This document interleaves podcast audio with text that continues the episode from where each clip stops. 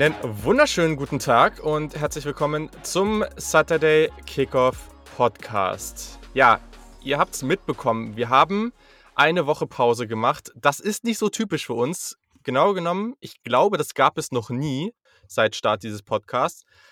War aber auch nicht so ganz gewollt. Also den Plan gab es nie. Es war einfach so, dass Yannick krank war und dann hat es irgendwie alles hinten und vorne nicht gepasst. Und wenn du keine Stimme hast, hast du keine Stimme. Und dann hatten wir was geplant, was dann eben nicht ging. Und ehrlich, dann setzen wir lieber eine Woche aus, als jetzt irgendwo wie irgendwas zu machen, was wir uns dann innerhalb von einer halben Stunde kurz ausdenken, was dann aber das Ganze nicht wert ist. Wir wollen jetzt auch keinen Podcast machen, um nur einen Podcast zu machen. Und ja, Yannick, deswegen hoffe ich erstmal, dass es dir besser geht. Ja, Tag live, ne? Was willst du machen? Also, ähm, mir geht's besser, alles wieder gut. Ich kann wieder mich vernünftig artikulieren. Ähm, ich habe ja einen neuen Job angefangen und da war das alles mhm. ein bisschen drunter und drüber in den ersten Wochen und ein bisschen sehr anstrengend und Wechselwetter bekommt mir sowieso mal nicht so gut und ich muss auch an der Bar mal sehr laut sein. Das war für meine Stimme nicht ganz so förderlich irgendwie und dann war es halt so, wie es war am Ende. Und wie du schon gesagt hast, dann kurieren wir uns lieber aus oder habe ich mich lieber mhm. auskuriert, als dass wir irgendwas über den Zaun gebrochen haben. Wir hoffen, dass wir das, was eigentlich geplant war, natürlich ähm, auch noch nachholen können. Ein Teil von dem, was geplant war und leider ausgefallen ist, holen wir heute nach. Der zweite Teil folgt hoffentlich auch noch bald. Ähm, yes. Aber erstmal bin ich hyped auf die Folge mit den Jungs.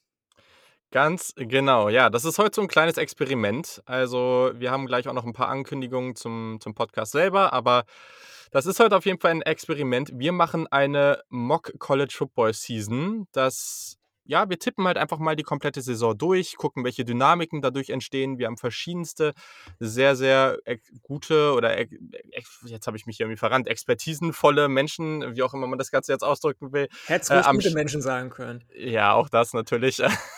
am Start, die sich äh, ja ihre Conferences geschnappt haben. Und ja, wir gehen das Ganze mal so durch, tippen das und erzählen mal ein bisschen, was so die Entwicklungen in der Saison sind. Äh, da haben wir uns natürlich auch ein bisschen was überlegt und sind aber auch ganz stark danach gegangen, was wir wirklich denken, was passieren könnte. Und dann kann man das irgendwann schön abgleichen und natürlich werden wir am Ende des Jahres dann auch als Playoff ähm, oder als College Football Playoff Committee dann äh, ja genau dieses Playoff dann eben äh, jetzt fehlt mir das Wort hier. Äh, wir werden das äh, wählen, so, so heißt das Wort. Also, ihr merkt, es gab eine Woche Pause, aber so ist es. Ihr bekommt hier die ganze transparente, die transparenten Einblicke und jetzt möchte ich erstmal unsere Gäste hier announcen. Das, das muss jetzt hier erstmal äh, am Anfang stehen. Nämlich äh, zum einen der Dennis Sikorski ist am Start, schon einige Male da gewesen, der sich um die ACC kümmern wird. Moin, Dennis. Moin, moin. Sehr cool, dass du am Start bist. Also ich bin, ich bin vor allem schon gespannt, äh, was du mit der Florida State-Saison machst. Ne? Also ja, ich nicht. Aber dazu kommen wir später noch. okay. Das, das, man, man, hört schon so ein bisschen was raus. Also ich bin, ich bin sehr gespannt. Äh, dann haben wir natürlich für die Big 12, mussten wir natürlich zum Horns and Horses Podcast gehen. Und da ist der Peter Schindler mal wieder am Start. Und ich freue mich sehr, dass du mal wieder hier dabei bist. Ja, äh, ich grüße euch. Äh, und das Wetter in Hamburg ist schon extrem herbstlich äh, heute. Das kann man definitiv sag mal, sagen. Mal, ne, also, ich muss dich kurz unterbrechen. Also, sag ja. mal. Ich bin aus Kiel nach Hamburg gefahren heute. In Kiel waren 25 Grad und Sonnenschein. Ja. Ich komme in Hamburg an. Entschuldigung für die Unterbrechung, Peter. Und dann regnet es einfach, ne? Und 15 Grad. Ja, und vor allem, es regnet den ganzen Tag, ne? Also, das ist halt wirklich äh, bestes Footballwetter heute draußen gewesen. Insofern, ähm, passend zur heutigen Folge. Ich bin natürlich gerne hier. Sehr, sehr gut. Ja, das passt. Köln ist da äh, sehr, sehr ähnlich gerade. Also hervorragendes Big Ten Football-Wetter hier an der Stelle. Sehr, sehr schön. Und äh, genau, dann haben wir natürlich noch einen weiteren Experten am Start, nämlich den Stefan Reiche vom Crunchtime-Blog und der wird sich um die SEC kümmern. Moin, Stefan. Ja, moin. Also hier im südlichen Bayern ist leider vom Wetter her auch nicht besser. äh, 19 Grad und Regen, also ich glaube, komplett Deutschland ist irgendwie so ein bisschen schon in Herbststimmung, aber Herbststimmung bedeutet natürlich auch, wie er schon gesagt hat, immer Football. Und ich glaube, da sind wir alle mittlerweile sehr hyped darauf. Ja. Ich bin auch hyped auf die Folge. Sehr, sehr gut. Genau, um das Ganze noch komplett zu machen, damit ihr wisst, wer sich um was kümmert. Ähm, genau, Yannick wird sich die Pac-12 schnappen und auch noch ein paar Einblicke in die äh, oder auf die wichtigsten Teams der Group of Five geben. Und ja, Ich werde mir die Big Ten anschauen. Ich muss sagen, das ist das erste Learning, dann, falls wir das Ganze jedes Jahr machen. Vielleicht ist es auch gar nicht so schlecht, wenn man nicht die Conference mit seinem Lieblingsteam nimmt, weil, naja, man kann dann halt auch schnell irgendwie als Homer gelten, und der das Team irgendwie ja, sehr, sehr hoch oder sehr, sehr gut tippt. Oder eben das Gegenteil, weil es gibt ja auch so ein paar Fans, die ihr Team immer sehr, sehr negativ sehen. Vielleicht muss man das nächstes Jahr anders machen. Das werden wir dann am Ende sehen aber ich bin auf jeden Fall sehr gespannt. So, Yannick, du darfst jetzt erstmal anfangen mit einem kleinen Aufruf an unsere SupporterInnen, weil ja, da, oder genau, also da muss, da muss noch was passieren hier. Wir haben noch was vor uns. Ja, Leute, ne, äh, der Saturday Kickoff Fantasy Bowl ist ja wieder am Start. Letztes Jahr war das eine relativ erfolgreiche Geschichte. Wir haben alle eine tolle Saison durchlebt ähm, mit euch zusammen. Erste Saison ähm, und das Ganze soll natürlich wieder stattfinden dieses Jahr. Wir haben jetzt sogar noch eine vierte Liga am Start. Da sind noch einige Hörer und Hörerinnen dazugekommen oder auch Supporter und Supporterinnen dazugekommen, sodass wir jetzt zwei dritte Ligen haben auf dem äh, untersten Niveau bisher. Aber nachdem wir dann den Discord-Channel erstellt haben, nachdem wir die Sleeper-Ligen erstellt haben, die Einteilung gemacht haben und die Links verschickt haben, ist da, glaube ich, jetzt in den letzten, wann haben wir die online gestellt? Vor drei Tagen, glaube ich, oder vor vier? Irgendwie so. Mhm. Irgendwie so. Ähm, noch nicht ganz so viel passiert. Bei uns in der ersten Liga sind erst 5 von 14 Leuten dabei. Ich weiß nicht, wie es bei euch ist, Julian. Ähm, Keine Ahnung, ehrlich du dann Überblick ich hast. Drin. Ich glaube, in allen Ligen fehlt noch über die Hälfte der Leute. Und so langsam, die Preseason hat ja wieder angefangen in der NFL schon, nähern wir uns dann doch dem Saisonstart und wir müssen noch ähm, einen oder eine Draft vollziehen in den Fantasy-Ligen. Und wenn ihr das wieder als Slow Draft haben möchtet, so wie das ja die meisten bevorzugen, dann muss da so langsam mal ein bisschen der Turbo eingeschaltet werden. Also Leute, kommt gerne dazu. Als Supporter, SupporterInnen seid ihr sowieso im Discord-Channel mit dabei und da haben wir auch alle wichtigen Informationen runtergeschrieben eigentlich, wie ihr in die Liga kommt. Ähm, und dann kann es hoffentlich bald losgehen. Naja, ihr wisst ja vor allem auch, wenn ihr ein Team habt, ihr habt ja euch ein College ausgesucht. Dementsprechend wisst ihr auch, dass ihr dabei seid. Richtig, richtig. Macht mal, ne? Also, und, und wenn ihr nicht wisst, wo ihr hin müsst, dann schreibt uns. Also gibt ja genug Wir Möglichkeiten. Wir haben ja aber auch äh, in dem Channel, ähm, habe ich ja auch eine Tabelle runtergeschrieben, wo jeder äh, drinsteht ja. mit seinem Team, in welche Liga er gehört. Genau. Ob Aber trotzdem, also auch da, bevor ihr jetzt sagt, ich habe keine Ahnung und deswegen mache ich gar nichts, schreibt uns lieber Twitter, Instagram at SaturdayKick oder neue E-Mail-Adresse hallo at saturdaykickoff.de. Da könnt ihr uns auch hinschreiben und ja, dann, dann läuft das. Da können wir euch natürlich auch weiterhelfen. Sonst geht das noch weiter. Eine kleine Neuigkeit. Ich habe mich mal darum gekümmert, hatte ich schon länger vor, einen kleinen Newsletter zu starten und den wird es ab jetzt geben. Ihr könnt bei uns auf die Website gehen, saturdaykickoff.de oder auch in den Show Notes und da gibt es den Link, da könnt ihr euch anmelden, ähm, also einfach nur mit Vornamen und äh, unter eurer E-Mail-Adresse und dann wird es jetzt in regelmäßigen Abständen einen Newsletter geben, vor allem zu NFL Draft-Themen, auch ein bisschen College Football und da werden wir, glaube ich, ganz coole Sachen machen und haben eben nochmal die Möglichkeit, euch auch auf schriftliche Art und Weise Content zu liefern, Habt da schon einige ganz coole Ideen und wenn ihr da Wünsche auch für habt, dann könnt ihr euch natürlich auch melden. Aber ich denke, das ist auch nochmal eine ganz schöne Sache. Und wenn ihr vielleicht irgendwann mal zwischendurch mitten in der Woche bei der Arbeit sitzen wollt und nochmal ein paar News in euer Postfach bekommen wollt zum College Football, um euch ein bisschen von der Arbeit abzulenken, dann ist das genau die richtige Adresse. Also macht das unbedingt. Und letzter Punkt auf der Agenda, bevor wir jetzt richtig starten, unsere neue Hörer Top 25. In der nächsten Folge, also die, die nächste Woche kommt, werden wir unsere Top 25 anschauen, die, die runtergehen, da genau sagen, warum wir welche Teams wo haben und natürlich möchten wir auch eure hören, denn das habe ich äh, vom Rasenfunk, wer den, viele von euch sollten es kennen, ähm, den Fußball-Podcast, der sehr, sehr bekannt ist und sehr, sehr erfolgreich, äh, tolles Format. Und was sie ja auch immer machen, ist, dass sie die Top 8, also die, die 18 Teams getippt haben und das dann auch von den HörerInnen bekommen da dann einen Durchschnittswert errechnen und dann praktisch gucken, okay, wie haben wir denn die Bundesliga getippt und wie machen das unsere HörerInnen und wie stackt das ab gegeneinander so. Und das gleiche wollen wir auch mit unserer Top 25 machen. Also, wenn, selbst wenn ihr nicht so viel Erfahrung habt, guckt euch einfach mal eine AP-Poll oder eine Coaches-Poll, die jetzt Preseason-mäßig rausgekommen ist, an kopiert ihr euch raus und passt die ein bisschen an, wenn ihr das eine oder andere Team höher oder tiefer seht und schickt die uns einfach und dann freuen wir uns, euch da mit reinzunehmen, dieses Durchschnittsranking und dann mal gucken, was das wird. Sollte auf jeden Fall sehr, sehr nice werden. Okay, cool. So, dann können wir jetzt auch starten. Wir haben ja jetzt schon genug hier geredet.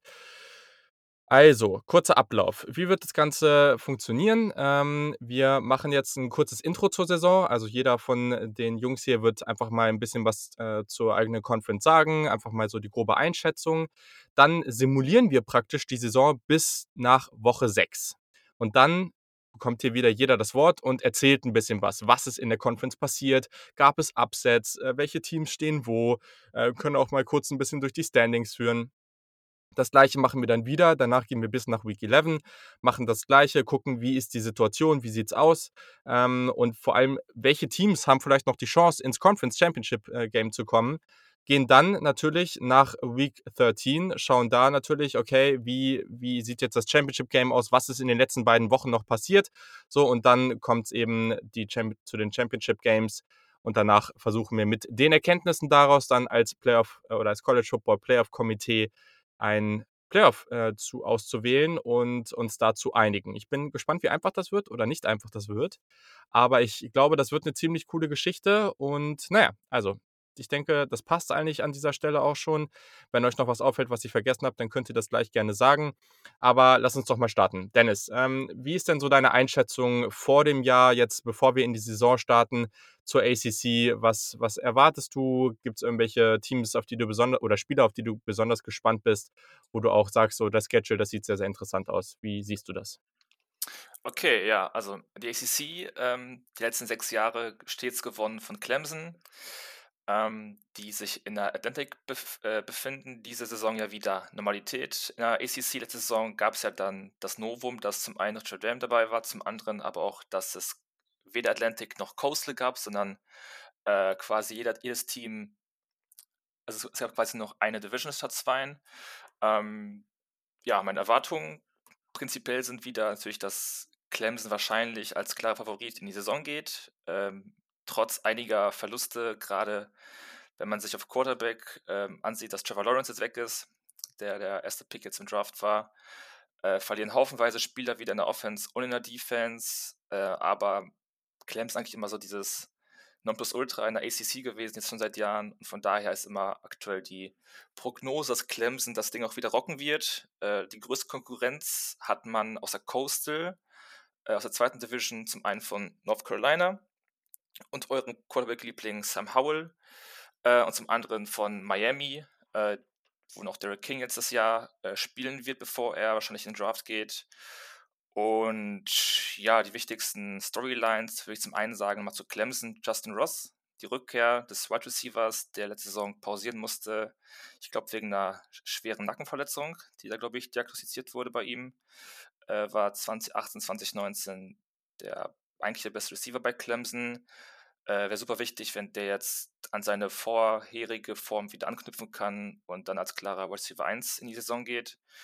Und was ich noch entspannt finde, ist in Atlantic, wer die zweite Kraft äh, hinter Clemson ist, da sich da aktuell Boston College und gerade NC State äh, drum kloppen, wer Clemson da am nächsten kommt. Und ja, aktuell gibt es, glaube ich, keine großen äh, Dark Horses, ähm, zumindest was, die, was das Championship Game angeht. Ähm, und ja, mal gucken, wie die Simulation läuft. Sehr, sehr gut. Ja, ich bin gespannt. ACC ähm, haben wir ja auch hier in der Preview schon gesagt. Wir finden das teilweise spannender als der eine oder andere da draußen oder die eine oder andere. Deswegen, also ich bin sehr gespannt, wie das ausgeht. Äh, Stefan, wie, was denkst du denn von der SEC? Ist ja also einiges passiert. Das betrifft aber natürlich noch nicht diese Saison. Deswegen, wie siehst du das Ganze? Ja, nachdem, ähm, ja, sag ich mal, der National Champion die letzten zwei Jahre ja jeweils aus der SEC kam mit LSU und Alabama letztes Jahr, versuchen auch mehrere Teams heuer, denke ich mal, wieder National Champion zu werden. Allen voran natürlich Alabama wieder, aber auch ähm, Georgia könnte heuer wieder ein Wörtchen mitreden und natürlich auch äh, Florida, und ähm, LSU könnte vielleicht auch wieder ein Bounceback-Jahr haben, nachdem es letztes Jahr nicht so gut lief. Im Endeffekt habe ich mir dann vielleicht auch noch ein paar Dark Horses aufgeschrieben, die ich aber jetzt noch nicht verraten möchte. Und ähm, es sollte dann heuer vielleicht dann doch recht spannend sein, weil irgendwie meiner Meinung nach auch viele alt, ja, bekannte Namen oder die Spieler, die die SEC vielleicht die letzten Jahre jetzt auch zum Teil mitgeprägt haben, in den NFL-Draft abgegangen sind und jetzt irgendwie so neue, junge, hungrige Spieler zum Beispiel ja ähm, in die Starting Positions ähm, vorrücken können. Als allererstes oder vielleicht die spannendste ähm, ja, neue Quarterback, wahrscheinlich sogar bei Alabama mit Bryce Young, der für Mac Jones übernehmen wird. Und da wird es natürlich die Frage sein, wie Alabama und ähm, Bryce Young performen werden. Aber auch ähm, ja, bei anderen Teams wird es sicherlich interessant sein, wie dann die Spieler performen und natürlich auch bei LSU zum Beispiel Derek Stinley, wie er nach letzter Saison heuer noch mit seinem Draftstock noch weiter nach oben äh, vielleicht bringen kann, wird ja schon jetzt als wohl der beste Cornerback im NFL-Draft äh, 2022 angesehen. Aber da möchte ich vielleicht äh, später noch ein bisschen mehr dazu sagen. Ja, sehr spannend. Ähm, gibt ja da so einige Battles, gerade auch auf der Cornerback-Position für die Draft. Äh, der Saturday Kickoff-Liebling Kair Elam auch in der SEC bei Florida unterwegs. Also ich denke, gerade auch da, was bei Florida passieren wird, äh, gab es bei uns ja in unserer SEC-Preview auch die eine oder andere Debatte. Deswegen bin ich gespannt, wie das Ganze deiner Meinung nach am Ende dann noch ausgehen wird. Ähm, ja, Yannick, Du kannst ja mal kurz, du hast ja zwei Teile, also die Pac-12 und die Group of Five. Ähm, gib doch mal einen kurzen Ausblick darauf. Ähm, ja, lass uns doch mal mit der Power Conference anfangen, wenn es den Begriff überhaupt noch gibt, mit der Pac-12. Ähm, da ist ja schon wieder das Ganze geprägt von ja, ich, ich, will nicht sagen vielen Neulingen, aber bei Arizona hast du zum Beispiel einen neuen Coach. Ted Fish kommt als neuer, neuer Head Coach nach Arizona. Jetzt muss endlich mal Chip Kelly beweisen. Wir haben in der Preview ja schon oft über UCLA und viel auch über UCLA gesprochen, dass er Erfolg haben kann. Washington muss mit einem Quarterback auskommen, die, der erst im zweiten Jahr ist oder der vielleicht sogar, wenn man auf Sam Hewitt guckt, der den Posten sogar übernehmen könnte von Dylan Morris. Man weiß es noch nicht genau. Freshman ist. Bei Oregon ist genau das Gleiche. Die haben einen neuen Quarterback. Also vor allem ist die ganze Pac-12 davon geprägt, dass bis auf einige Teams fast alle mit neuen Quarterbacks auskommen müssen. Ich glaube, Keaton Slovis ist so die einzige gute, konstante, ähm, was das Ganze anbelangt bei USC. Alle anderen Teams, Utah auch zum Beispiel, ja, müssen einen neuen Signal Caller erstmal installieren und deswegen sind fast alle Offensiven quasi auf dem Prüfstand in der, der Pac-12 und ähm, wie das Ganze am Ende ausgeht, verrate ich jetzt natürlich noch nicht. Ähm, das wird bestimmt das ein oder andere kontrovers diskutiert werden. Ich hab, ähm, war ganz glücklich, als ich nämlich nicht meine, in Anführungsstrichen, Conference bekommen habe. Ist ja eh schwer, wenn man sich nicht entscheiden kann, wer sein Lieblingsteam ist. Aber in der Pac-12 gibt es soweit eigentlich kein Team, das ich als Lieblingsteam betiteln würde. Und deswegen konnte ich relativ unbefangen da reingehen. Das war ganz, war ganz angenehm. Ja. Und, ähm, und ja, deswegen war ich selbst ganz überrascht von dem Outcome am Ende. Der dann doch auch ein bisschen, ähm, ich möchte nicht sagen, konträr zu der Preview ist, die wir gehabt haben, aber mhm. wo es mhm. schon nochmal sich so ein paar Änderungen ergeben haben, weil die Preview ja auch schon ein bisschen her ist jetzt. Ähm, genau. Und wenn wir auf die Group of Five Conference gucken, dann habe ich jetzt nicht wirklich jedes Team durchsimuliert, sondern wirklich mir nur ein paar Top-Teams rausgesucht. Ich muss mal kurz. Ach, jetzt ja, nee, hättest du mal machen können, bitte. alle, alle fünf äh, Group of Five Conferences, ja klar. Ähm, ich habe mir, warte mal, lass mich mal zählen. Ähm, 1, 2, 3, 4, 5, 6, 7, 8, 9, 10 Teams rausgesucht. Ähm, aus den Group of Five Conferences, die ich so ein bisschen durchsimuliert habe. Ich habe auch ähm, nicht nur Teams aus der AAC genommen, keine Sorge. Also aus jeder Conference ist mindestens ein Team dabei, plus Notre Dame habe ich mir noch angeguckt.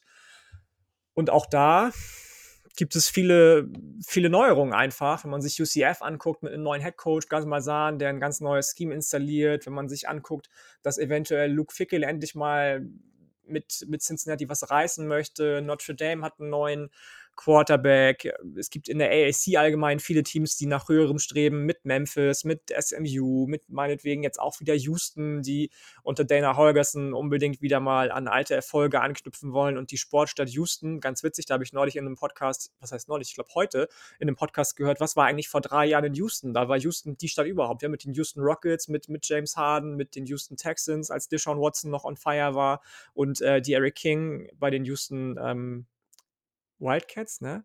Heißen sie, glaube ich. wie Arizona? Nee, Cougars. Wo, Cougars, wo? Entschuldigung. Bei, bei Ah, Houston. ja, ja, ich wollte wollt gerade Äh, sagen. Houston, Also, Houston Cougars, äh, Wildcats in Arizona. du magst sie doch immer so Ähm, gerne. Die Wildcats? Nein, die, die Houston hier, die University of Houston magst du doch immer so gerne. Nee, nee, eigentlich habe ich zu denen nicht so viele Berührungspunkte. Ich finde, dass sie in die Big 12 gut reinpassen würden als, als Ja, gut. Markt, so, aber, aber mehr auch nicht eigentlich. Ja, okay, ähm, und ich habe mir dann auch Nevada angeguckt zum Beispiel, die ja ähm, aufstrebend sind, in Anführungsstrichen. Ich habe mir ein Team aus der, nee, zwei Teams aus der MAC sogar angeschaut.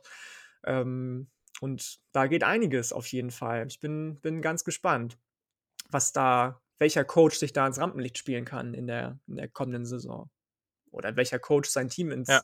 Rampenlicht spielen kann und dann selbst ins Rampenlicht gerückt wird in der Offseason dann, wenn es bei einigen großen Teams vielleicht zu Trainerentlassungen kommt.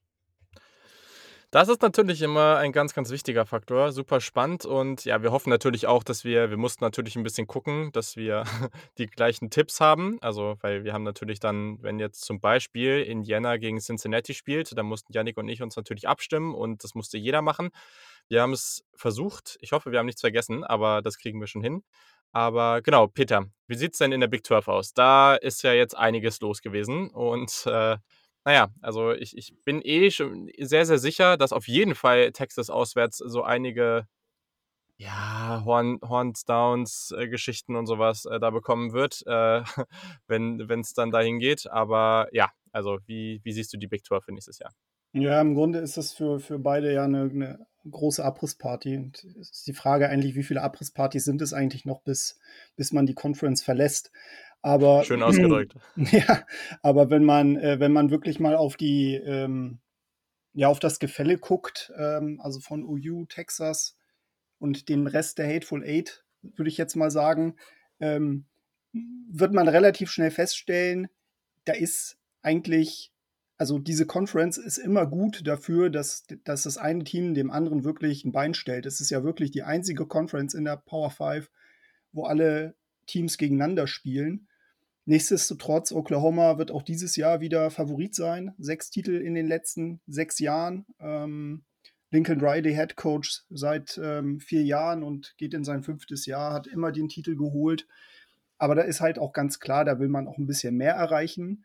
Das wird aber nicht einfach werden, weil mit Iowa State hat man einen Konkurrenten, der sehr, sehr loaded zurückkommt in diese neue Saison mit Brock Purdy, Brees Hall, ähm, Xavier Hutchinson und Charlie Kohler und natürlich mit einem Head Coach Matt Campbell, der mit Sicherheit auch wieder im nächsten, nächsten Head Coaching Karussell ähm, häufig genannt werden wird. Darüber hinaus muss man aber auch anerkennen, dass es auch weitere sehr, sehr interessante Programme gibt, ähm, und zwar TCU und Oklahoma State, die natürlich durch Kontinuität auf der Head-Coaching-Position immer sehr, sehr stark äh, einzuschätzen sind. Man muss halt immer im Detail gucken, an welchen Stellen fehlt es da. Max Duggan von TCU auf der Quarterback-Position ist da ein Kandidat, der durchaus performen kann, der wirklich ein hohes Level erreichen kann, aber das mit Sicherheit nicht sicher ist. Das gleiche gilt für Oklahoma State mit Spencer Sanders auf Quarterback. Da, da ist die große Frage, wie gut ist er tatsächlich? Ja, und bei Texas, da ist es halt so, ich glaube, dass sie mit Steve Sarkisian, dem ehemaligen Offensive Coordinator von Alabama, einen sehr, sehr guten Coaches-Hire gemacht haben. Auch der ganze Staff, der ja neu gekommen ist, wird sicherlich dazu beitragen, dass das Programm wieder etwas in sicherere Gewässer kommt. Die Frage ist da tatsächlich, ähm, ist das schon dieses Jahr der Fall und ähm, wie back sind sie denn dieses Jahr tatsächlich? Ja, natürlich. Die große Frage jedes Jahr wieder. Ähm, wir werden es sehen. Ich bin auf jeden Fall sehr, sehr gespannt darauf. Und genau, für mich geht es ja in die Big Ten. Ja, mal gucken. Also, ich glaube, es es gibt durchaus schon große Storylines, weil wir haben letztes Jahr einfach ein Penn State gesehen, was gerade in der ersten Saisonhälfte ganz, ganz große Probleme hatte. Wir haben ein Michigan-Team, was jetzt Jim Hubbard zwar ja nochmal behält, aber das ist jetzt auch schon, es ist schon ein sehr, sehr richtungsweisendes Jahr, weil der, fast der gesamte Coaching-Staff wurde ausgetauscht, man ist sehr viel jünger geworden und man kann jetzt eben sehen, verändert man jetzt wirklich was oder sind das eigentlich nur neue Leute, aber die Spielidee bleibt durch Harbour irgendwie die gleiche. Auch das ist nochmal super interessant. Ähm, Minnesota hat letztes Jahr ein schwieriges Jahr gehabt, nachdem sie das Jahr davor sehr, sehr stark waren. Allgemein, ähm, was da in der West passiert. Wir haben halt eigentlich in der West immer eine relativ ausgeglichene Situation. Kann Nebraska unter Head Coach Scott Frost da jetzt endlich mal einen größeren Schritt machen und vielleicht mal ein bisschen weiter oben angreifen? Und dann natürlich, was passiert mit Ohio State, die jetzt mit Justin Fields und einigen anderen sehr, sehr guten Spielern wirklich, ja, die Stützen dieses Teams verloren haben, aber natürlich reloaden können. Also hervorragendes Talent äh, auf den verschiedensten Positionen. Chris Olave, Wide Receiver, ist zum Beispiel zurückgekommen. Und da ist vor allem der Blick erstmal natürlich auf den Quarterback, der höchstwahrscheinlich CJ Stroud heißen wird, aber gleichzeitig dann eben natürlich auch die Secondary. Wie geht es da weiter? Kann man da sich verbessern im Vergleich zum letzten Jahr. Ich glaube, das wird ganz, ganz wichtig sein, wenn es eben dann am Ende nicht nur darum geht, die Conference zu gewinnen, sondern dann natürlich auch äh, im, im Playoff dann wieder so weit zu kommen wie letztes Jahr, weil da ist man am Ende ja dann in Anführungszeichen nur im Finale an Alabama gescheitert, auch wenn das recht deutlich war. Aber das muss definitiv wieder das Ziel sein. Mal gucken, ob es auch so weit geht. Also, damit habt ihr jetzt einen guten Überblick bekommen, wie es aussieht, während oder ja, wie es zum jetzigen Zeitpunkt aussieht, wenn wir in die Saison starten. Und ja, wir starten in die Saison. Week One hat es ja schon ordentlich in sich. Also guckt euch mal diesen Spielplan an. Das ist äh, der absolute Wahnsinn. Ähm, gleich mit fetten Partien, die hier auch mehrere Conferences ähm, ganz, ganz stark beeinflussen werden. Vor allem natürlich gucken wir auf Georgia gegen Clemson. Ähm, aber gibt es auch noch so einige andere, gibt es vielleicht ein Upset bei Spielen wie U LSU gegen U äh, UCLA und so weiter und so fort. Und wir machen jetzt einen kleinen Sprung bis nach Woche 6 und schauen dann mal darauf zurück, was in der groben ersten Saisonhälfte passiert ist. Rattler play action, first snap of this drive looks deep, winks it for Mims down the middle, he's got it! 10, 5, touchdown! Wow! Rattler to Mims! A 60 yard strike. Needs and find the open receiver. Second and three, pump fake, and a long downfield throw, jump ball, catch made, touchdown, Olave! And Ohio State goes two touchdowns up. About the pre-snap penalties, we were talking to him about it. Is Gabriel's got a quick snap here. The lefty from the islands goes for the end zone and got it, touchdown. Howell out of the pocket, looking downfield, unloads one for Downs, drops it in. Josh Downs,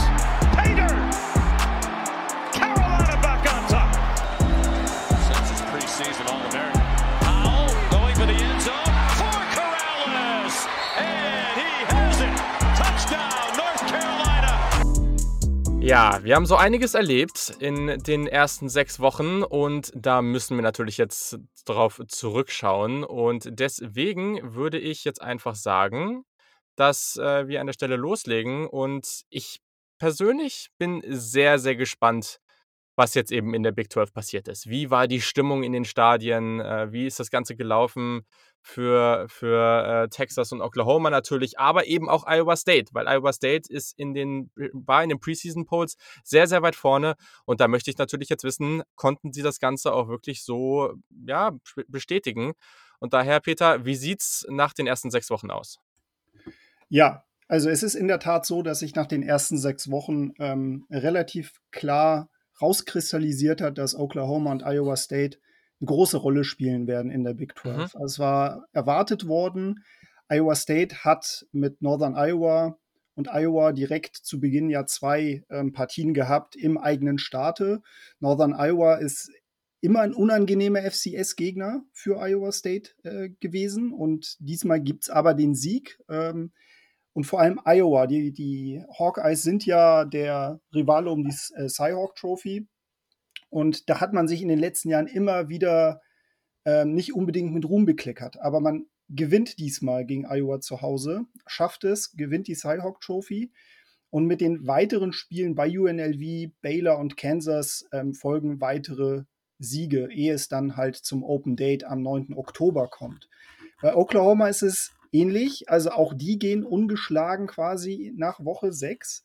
Ähm, Tulane in New Orleans, Western Carolina das FCS-Spiel ähm, und Nebraska zu Hause im Rematch des Game of the Century. Das sind alles Siege ähm, out of Conference. Äh, ich gehe davon aus, dass ähm, ein Spencer Rattler da auch entsprechend performen wird. Und ähm, ja, in Conference gibt es dann Siege zu Hause gegen West Virginia bei Kansas State. Also endlich mal ein Sieg bei Kansas State, nachdem mhm. man äh, die letzten beiden Jahre immer auf unglaubliche Weise verloren hat. Und vor allem, was halt extrem wichtig ist, ein Prestige-Triumph gegen Texas. Es wird wieder knapp werden, das ist klar. Es wird wieder in die Overtime gehen, weil Texas wird da nicht locker lassen. Aber, und das muss man halt ganz klar sagen, es wird vermutlich das friedlichste Spiel werden für Texas und Oklahoma in diesem Jahr, weil der Hass da äh, nicht so da sein wird. Apropos Texas, Texas gibt sich tatsächlich die Blöße und verliert bei Arkansas. Also das ist tatsächlich so ein etwas kleinerer Upset, muss man sagen. Janik, ähm, ich hab's gesagt. Janik, ich hab's gesagt. Das also ja, es, es, ja, es, es wird, es, wird, passieren. Also Louisiana, Louisiana, Rice und Texas Tech, ähm, das sind dann die, die weiteren Gegner in den ersten vier Wochen. Da werden sie auch gewinnen. Auch bei TCU werden sie gewinnen. Aber am Anfang ähm, ist es halt noch im Getriebe noch nicht so, wie es sein soll. Und ähm, besonders die Atmosphäre bei Arkansas ist halt sehr, sehr feindlich gegenüber Texas gewesen. Ähm, es, ich habe schon in einem Podcast gehört, man soll da als Texas-Fan bitte nicht mit seinem besten Auto vorfahren, wenn man nach Arkansas fährt. Das könnte nicht besonders gut aussehen. Ja, was den Rest der Conference angeht, da muss ich ganz klar sagen, also es ist nicht so, dass, dass das eine reine ähm, ja, Zwei-Mann-Show bis Ende Woche 6 ist. Und zwar halten sich auch die Oklahoma State Cowboys relativ gut und TCU. Allerdings hat äh, Oklahoma State bei Boise State verloren ähm, in der Group of Five. Äh, ein sehr unangenehmer Gegner. Vermutlich haben sie sich auch so ein bisschen durch das blaue Spielfeld ähm, irritieren lassen. Und ähm, ja, TCU verliert leider zu Hause gegen Texas, ähm, obwohl sie halt in den letzten Jahren immer wieder sehr, sehr gut gespielt haben. Haben aber mit äh, Cal zu Hause und SMU zu Hause auch zwei ähm, ja, Rivalen, äh, die ja durchaus gute Chancen haben, ähm, geschlagen. Zu erwähnen ist auch noch äh, Kansas, unser Lieblings-Juco-Team in der Big 12. Ähm, das schafft zwar den Sieg in Woche 1 gegen South Dakota, verliert aber den Rest bis Woche 6. Okay, ja, das war ja schon mal sehr, sehr spannend. Also ich muss sagen, ich bin ja dieses Jahr eh relativ hoch, was Arkansas angeht, die aber einen brutalen Schedule haben. Also das ist komplett absurd daher schon mal ganz, ganz wichtig, dass man so einen Sieg holen kann. Also ich glaube, das ist ein sehr, sehr schöner Übergang zu Stefan, der gerne mal erzählen kann, was in der SEC in den ersten sechs Wochen passiert ist. Ja, in der ersten Woche haben wir ja eigentlich gleich zwei Spiele, die wahrscheinlich uns sehr hypen, aber wahrscheinlich auch die ganze USA sehr hypen mit natürlich Alabama, Miami und äh, Georgia, Clemson, beides Neutral Side Games. Und in beiden Fällen gewinnt die SEC. Ähm, Alabama gewinnt dann meiner Meinung, meiner Meinung nach dann doch sehr deutlich gegen Miami, könnte ich mir gut vorstellen. Und Georgia gegen äh, Clemson wird dann doch viel enger. Also, wenn ich mir da so irgendwie so einen Score im Kopf rufe, dann ist es so ein 24 zu 21 wenn Nicht besonders schön, aber mit viel Kampf ähm, und wahrscheinlich unfassbar spannend. Ähm, sonst in der SEC ähm, was ganz wichtig ist bis zu Week 6 ist natürlich, Alabama hat ähm, dann auch gleich in Week 3 äh, ein sehr, sehr schwieriges Game gegen äh, Florida, das man knapp mhm. gewinnt. Ähm, ich habe mir da so ein bisschen als Story, äh, Storyline überlegt, dass ähm, Bryce Young, nachdem er gegen Miami und ähm, Mercer ähm, im Endeffekt dann gute Partien abgeliefert hat, dann in der Week 3 auf einmal auf eine richtig starke Defense ähm, ja, stoßen wird und dort auch seine Struggles haben wird. Aber dann im Endeffekt der Alabama Linebacker Core um im Endeffekt Will Anderson, Christian Harry, äh, Harris, Henry Tutu dann im Endeffekt zu stark sein werden für Emery Jones und Alabama das Spiel gewinnen wird. Florida ähm, geht dann den Rest ähm, ja, der ersten sechs Spiele 5-1.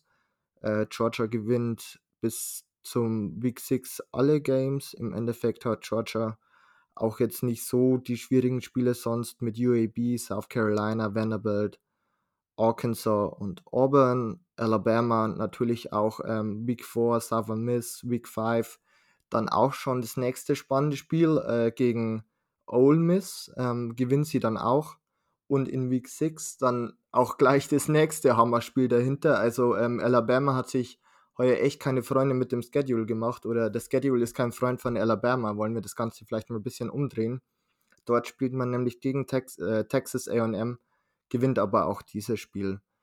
Ähm, wer auch bis dahin, bis zu Week 6 ungeschlagen ist, ist meiner Meinung nach ähm, LSU. Man gewinnt gegen UCLA, da habe ich mich auch mit Yannick so ein bisschen abgesprochen und wir beide so, ja, die Sympathien wären eher bei UCLA, aber der, der Verstand spricht dann doch mehr für LSU.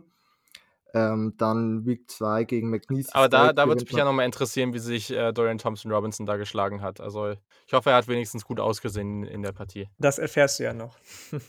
Aha, okay, na dann, na dann. Bin ich auch gespannt. Ähm, dann, ja, Week 2 gegen McNeese State gewinnt man. Ähm, Central Michigan sollte zu schlagen sein. Mississippi State auch und Auburn auch.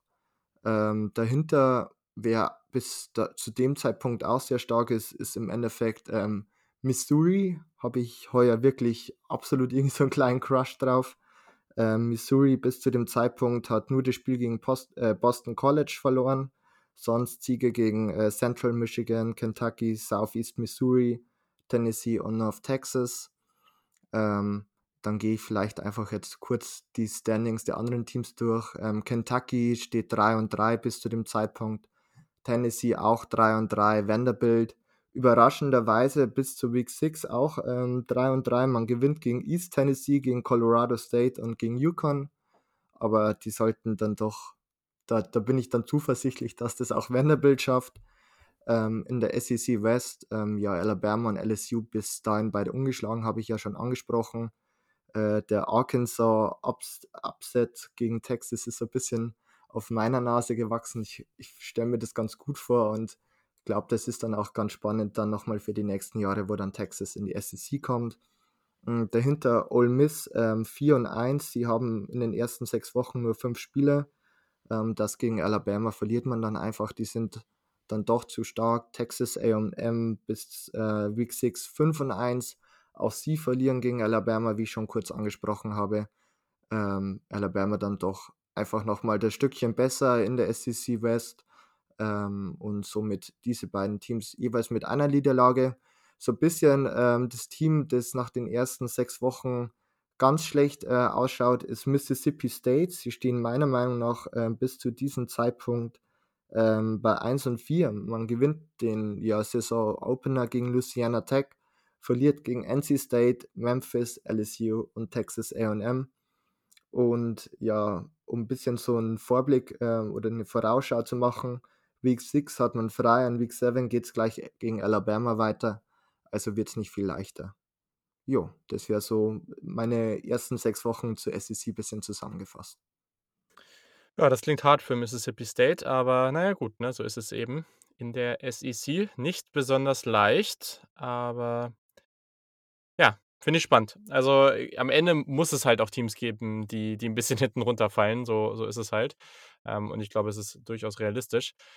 Yannick, Mach du mal weiter, denn ich, ich bin jetzt einfach so gespannt darauf, was Dorian Thompson Robinson gegen LSU gebracht hat. Deswegen, Möchtest du gleich wissen, ja? Ja, ja, unbedingt. Möchtest du gleich wissen. Er hat äh, ein starkes Spiel gezeigt, tatsächlich. Er hat ähm, gute Dropbacks gesetzt, hat immer seine Wide Receiver gesehen, eigentlich.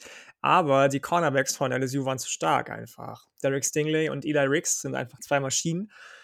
Und ich, ich weiß nicht, wie ihr das seht, aber für mich können die Titans noch so stark sein von UCLA, haben wir ja auch drüber gesprochen in der Preview, wenn du zwei solche unfassbar guten Cornerbacks rumlaufen hast wie LSU, dann hast du es als Quarterback ganz, ganz, ganz, ganz schwer und kannst einen perfekten Tag haben. Wenn die auch einen perfekten Tag haben, dann verlierst du halt trotzdem. So, leider. Das hat äh, Stefan ja schon gesagt. Wir hätten sympathiemäßig gerne UCLA den Win gegeben, aber LSU war dann mit Ed Orgeron doch ein bisschen zu stark sodass dann UCLA direkt am zweiten Spieltag die erste Niederlage einstecken muss. Ähm, Übrigens ähnlich wie, wie ähm, Oregon, die am Spieltag 2, du hast ja die Big Ten ähm, gegen Ohio State verlieren, das darf ich an der Stelle schon verraten. Ich hätte es Oregon gegönnt. Ich bin ja auch nicht der größte Ohio State-Believer, aber am Ende muss man dann doch sagen, ähm, weil einfach du mit jemandem wie Anthony Brown einen Quarterback hast, der nicht wirklich für attraktiven Football steht, der mehr so der Sicherheitstyp ist. Ähm, ja, ist dann einfach Ohio State das, das bessere, das spektakulärere und vor allem offensiv, ich würde sagen, gefestigtere Team, sodass dann auch Oregon nach ähm, sechs Spieltagen schon bei zwei Niederlagen steht, nämlich Cal zieht am sechsten Spieltag den Upset gegen oh Oregon. Oh boy, oh boy. Ähm, und äh, hat mit Chase Garbers, der sich das erste Mal so richtig für den oder die Draft empfiehlt, und den beiden Freshmen Thailand Jermaine Terry und Wide Receiver Michael Sturdivant 240 Yard Receiver. Das war also das Spiel der Saison bisher in der Pac-12, beziehungsweise von Cal. Ähm, ASU, also Arizona State, steht, steht bei 5 und 1, also bis jetzt relativ ungefährdet. Läuft alles ganz gut für die Jungs, äh, trotz des Recruiting-Scandals, der so ein bisschen noch in den Köpfen rumschwebt. Ähm, so Teams wie Oregon State, Washington State laufen so ein bisschen unter ferner Liefen. Die sind nicht wirklich irgendwie in dem Kampf um die Division, sei es denn Conference-Krone, mit, mit drin irgendwie. Washington State habe ich sogar bei 1 und 11 am Ende, glaube ich, nachher. Ähm, was relativ überraschend läuft und was ich selbst nicht gedacht hätte, ist, dass Washington marschiert. Die stehen nach sechs Wochen bei sechs Siegen. Genauso wie Utah, die gegen USC den Upset pullen weil du unter anderem ein starkes Linebacker-Duo hast, weil Chase Garbers ein relativ gefestigter Quarterback ist und weil du vor allem eines der Top-Linebacker-Cores der Liga hast. Devin Lloyd, für mich nach sechs Wochen der beste Linebacker im ganzen College Football. Ähm, der wird ordentlich, ordentlich, ja, sagen wir, ich würde nicht sagen rasieren, aber vielleicht zerstören. Washington ähm, ist mit Dylan Morris in die Saison gestartet, der ja letzte Saison ganz erfolgreich gespielt hat. Der verletzt sich aber leider nach drei Wochen und wird dann durch den guten Sam Ewart, der ja jetzt schon fast wie ein Heiliger verehrt wird bei den Huskies, ähm, ersetzt, der gleich mal zeigt, wer Herr im Haus bei den Huskies ist und die Huskies zu einer relativ erfolgreichen, dazu kommen wir gleich noch, Saison führt, was aber eigentlich die Überraschung der Saison ist, zumindest bis nach Woche 6, sind die Arizona Wildcats, die nämlich nach sechs Wochen bei vier Siegen stehen, nachdem sie eigentlich zwölf oder ich glaube sogar 13 Spiele davor, fast zwei ganze Saisons nicht gewinnen konnten. Aber ich habe es eben schon kurz angedeutet, mit Jet Fish kommt ein relativ erfolgreicher und ähm, auch erfahrener Coach aus der NFL sogar, glaube ich, ne, zurück ähm, in die Wüste. Ja. Die haben ja jetzt auch neue Uniforms, die relativ schick ja, aussehen. Das ist das Allerwichtigste. Allerwichtigste. Nur deswegen sind sie so gut. Nur deswegen sind sie so gut. Und der äh, Quarterback-Transfer Gunnar Cruz, der von Washington State kommt, ähm, spielt auch gar nicht so schlecht. Und deswegen sind die Arizona Wildcats nach zumindest sechs Wochen eines der Teams, die positiv überraschen in der Pac-12. Das ist tatsächlich überraschend. Damit habe ich jetzt so nicht gerechnet, dass wir hier über ein positiv überraschendes äh, Arizona sprechen würden. Aber gut, in Arizona war es ja in den letzten Wochen und Monaten auch sehr, sehr heiß. Da muss es ja irgendwas Positives für die Menschen dort geben. Und nach diesem schönen Ausblick ähm, wechseln wir, bevor du gleich noch über die Group of Five sprechen kannst, erstmal zu Dennis, einmal quer über den, über, durch die gesamten USA auf die andere Seite an die Atlantikküste zur ACC. Und da bin ich jetzt sehr gespannt, was Florida State macht. ja, Florida State verschläft wie so einige ACC-Teams tatsächlich die erste Woche. Ähm, Florida State hat direkt den Banger gegen Notre Dame, den sie leider verlieren, auch wenn das Spiel deutlich enger wird als das Spiel letzte Saison, wo dann am Ende Notre Dame doch deutlich mit drei Scores das Spiel gewinnen konnte. Ähm, wie eben schon Stefan angesprochen hatte, Miami verliert deutlich gegen Bama, was einfach da, darauf äh, zurückzuführen ist, dass Miamis Offense einfach der von Bama nicht standhalten konnte. Clemson verliert gegen Georgia, ähm, obwohl DJ Young Galilei bereits letzte Saison zwei Spiele starten durfte noch und denen überzeugen konnte. Ähm, ist einfach mit Georgia aktuell mit JT Daniels und Samuel White und Co. mehr Konstanz und mehr Festigkeit vorhanden und bei Clemson ist man noch uneinig, wer da der kleine, klare Running Back 1 ist. Äh, nach dem Verlust von Travis Etienne ähm, an die NFL. Äh, Louisville verliert gegen Ole Miss, also SEC 3-0 gegen die ACC in Woche 1. Ähm, genau, und wir haben in Woche 2 plötzlich den ersten größeren Upset. Ähm, und es ist tatsächlich Miami, was mich als Frost State natürlich freut. Ähm, ich möchte aber kurz anmerken, dass der Upset nicht von mir erzwungen wurde. Und zwar verliert Miami zu Hause gegen App State tatsächlich. Wir haben also ein äh, Mighty Five Team, das Miami schlägt, äh, auswärts, ähm, sodass Miami mit einem 0-2 äh, Start die Saison beginnt. Wirklich alles andere als gut äh, für die Canes. Ähm, Pitt gewinnt den Janik Poltowski Trophy gegen Tennessee. Ähm, äh, in Tennessee, also auch, äh, man merkt, Pitts hat doch schon. Wir müssen, wir müssen da, glaube ich, mal was designen. Also ich glaube, Ja, da muss es jetzt auch. mal, wie, wie, wie, genau würde, wie genau sieht die Trophy aus, äh, Dennis? Ähm, ist da einfach so, hat die Trophy vielleicht so eine Mütze auf oder sowas? Das könnte auch, Oder, oder ich mache ein, äh, ich mach, ich mach ein, wie heißt das nochmal? Die, diese Kartoffeltechnik, wo du so auf, in Kartoffeln was reinschnittst, mache ich mal von meinem Hund irgendwie. Das, ja, äh, wunderbar, wunderbar. Das ist doch sehr schön. Hervorragend. Okay, Dennis, sorry. Oder aus Kastanien und Zahnstechern. Also da Ja, gibt es ja. bestimmt irgendwie, irgend so ein Tierchen, keine Ahnung. Äh, auf jeden Fall, da wird noch sich was einfallen lassen. Genau, und wenn wir dann zu Woche 6 springen, ähm, muss ich sagen, die ACC ist, wie ich finde, überraschend spannend. Teams sind gar nicht so weit auseinander. Es gibt ein paar, die leider etwas stärker abfallen. Das ist zum einen Louisville, die ich eben schon angesprochen hatte. Die stehen tatsächlich bei 1 und 5. Ähm, bitter für Scott Satterfield, der sich ja letzte Saison bereits einen leichten Skandal ähm, ja, eingeholt hat, als er sich spontan sich dachte, okay, ich frage mal bei South Carolina, ob ich da vielleicht Headcoach werden kann. Äh, das wurde dann publik. Ähm, ja, da gab es auch schon die ersten Gerüchte, dass Scott Satterfield vielleicht seinen Posten räumen müsste. Louisville hat an ihm festgehalten. Ja, war vielleicht nicht die richtige Entscheidung. Äh, Cardinals Saison bekannt durch ihre Explosivität mit Tutu Edgewill und ähm, einem Javian Hopkins auf Running Back. Die beiden sind jetzt weg und man merkt einfach, bei Louisville in Offense geht wirklich gar nichts, trotz Michael Cunningham auf Quarterback.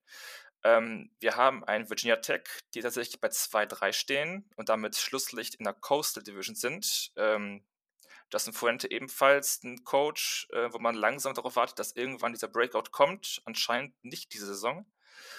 Und wenn wir jetzt zu den guten Teams schauen, dann sprechen wir plötzlich auf einmal über Wake Forest, äh, denn Wake Forest steht 6-0 tatsächlich. Was mich persönlich selber überrascht hat, als ich die Tipps, die Spiels äh, durchtippen durfte. Ähm, das liegt aber für mich eher daran, dass Wake Forest einen sehr, sehr einfachen Schedule hat zu Beginn und nicht zwingend daran, dass Wake Forest plötzlich die Übermannschaft hat. Äh, kurz Wake Forest, 18 von 22 Startern kommt zurück.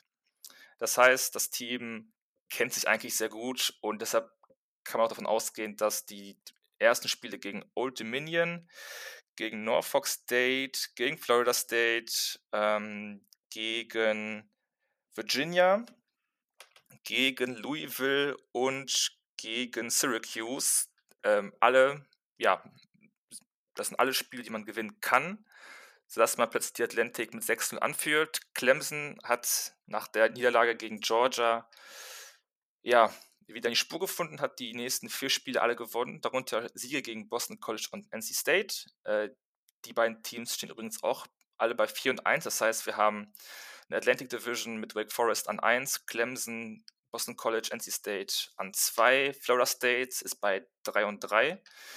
Ähm, auf Platz 5 Syracuse auf der 6 mit einem 2-4-Record, Louisville mit einem 1-5-Record auf ja, das Schlusslicht der, der Division.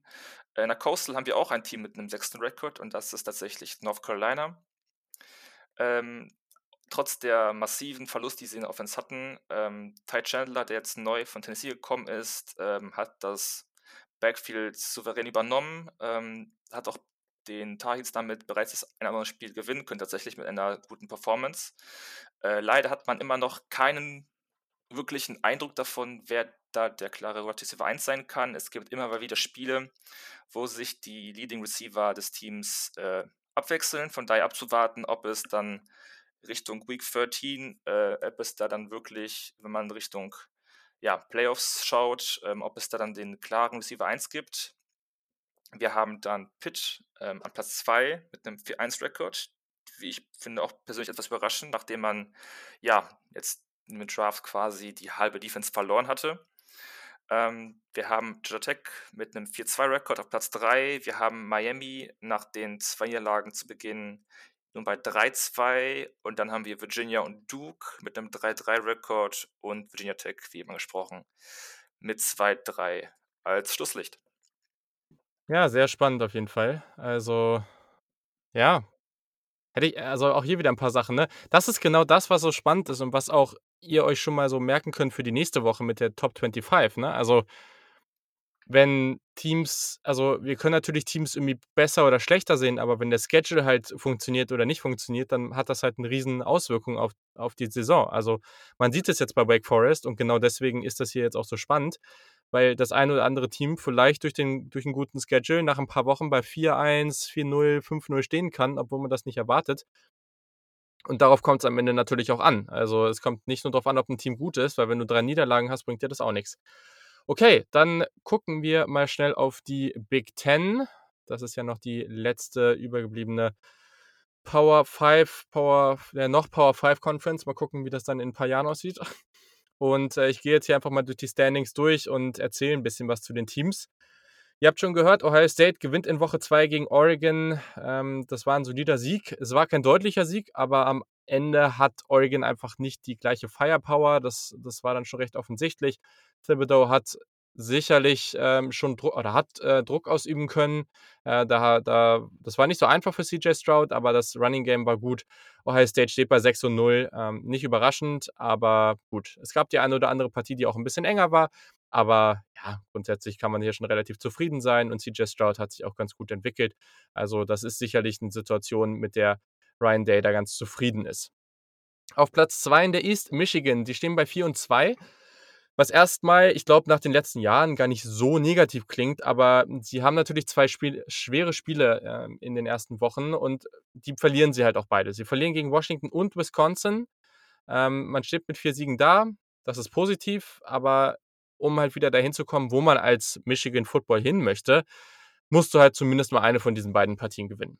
Positiv, Running Back Black Corum dominiert äh, in einer sehr, sehr vielseitigen Rolle und deutet da auch jetzt schon jetzt in seinem zweiten Jahr ähm, so, so eine Breakout-Saison an. Safety Dexton Hill ist einfach unglaublich dominant. Das ist ein so explosiver Athlet, wird auch für die kommende NFL-Draft sehr, sehr relevant sein hat sich hier jetzt eigentlich schon empfohlen und war ja auch vor der Saison schon recht klar, dass er, dass er da ein Faktor sein würde. Aber gerade in den beiden Niederlagen war das Passing Game halt einfach nicht gut genug. Da, das ist halt einfach noch nicht auf dem Level. Und da muss man sich jetzt überlegen, ob man dann doch noch wechselt und den Freshman JJ McCarthy dann bringt. Auf Platz 3, und da haben wir hier auch eine kleine Überraschung. Und das sieht man dann eben auch durch den Schedule, aber auch durch ein verbessertes Team. Rutgers steht an 3. Und das ist zwar also man muss natürlich sagen, diese Division ist sehr, sehr eng. Das wird man auch an den, an den ähm, Bilanzen gleich sehen, an den Records.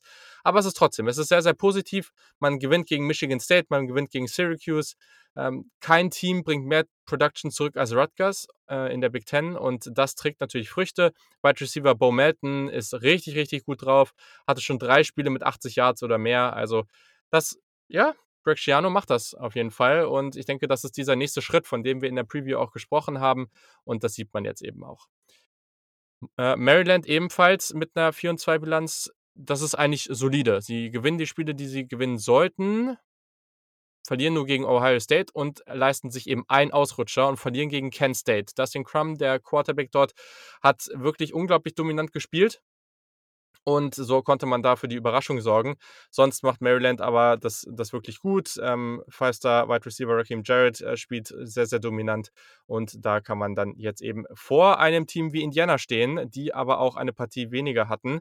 Die stehen bei 3 und 2. Sie gewinnen gegen Penn State. Sie verlieren aber gegen Cincinnati. Ein sehr, sehr wichtiges Spiel in der ersten Saisonhälfte. Mikey Penix Jr., der Quarterback, ist halt leider schon wieder bereits in einer Partie ausgefallen. Die Verletzungen ziehen sich weiter durch und defensiv ist man immer noch gut. Das war ja auch letztes Jahr schon das große Standbein von diesem Team. Vor allem Cornerback Tiawan Mullen ist richtig, richtig stark. Der ist nochmal breiter geworden, noch mehr explosiver. Hat sich auch hier für die Draft äh, nochmals empfohlen aber man kann die Offense nicht mehr ganz so gut ausgleichen wie letztes Jahr. So, und da merkt man jetzt eben schon, dass man den einen oder anderen Ausfall hatte oder die ein, einige Spieler einfach jetzt äh, dann keine Eligibility mehr hatten oder in die Draft gegangen sind. Und deswegen steht man jetzt erstmal an dieser Stelle.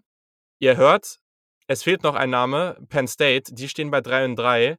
Ähm, die gewinnen gegen Auburn im Whiteout-Game. Das ist natürlich ein, eine schöne Geschichte, verlieren aber, und das ist natürlich auch nicht besonders leicht, gegen Iowa, gegen Wisconsin und gegen Indiana. So, und das sind eigentlich die Partien, die, die Penn State gewinnen möchte. Tight End Pat Fryermuth, der in die NFL gegangen ist, konnte man gut ersetzen. Hat da so eine ganz gute Gruppe an talentierten Spielern. Ähm, Wide Receiver John Dodson und Parker Washington machen das ebenfalls Beste aus der Situation. Hatte auch eine schöne Kombination aus diesem kleinen, sehr schnellen Receiver in Dodson. Washington eher dieser Big Body Receiver mit einem tollen Catch-Radius. Aber es war zu erwarten. Sean Clifford hält diese Offense einfach zurück und deswegen steht man da, wo man steht. Gleichzeitig ist der Saisonstart besser als letztes Jahr. So. Und an letzter Stelle ja, Michigan State steht bei 1 und 5. Es war zu erwarten. Man verliert auch gegen Teams wie Western Kentucky und Rutgers und das war, äh, ja, das war eigentlich nichts zum Start. In der West haben wir ein sehr, sehr gutes Wisconsin-Team, was 5 und 0 gestartet ist. Siege gegen Michigan, Penn State und Notre Dame dabei.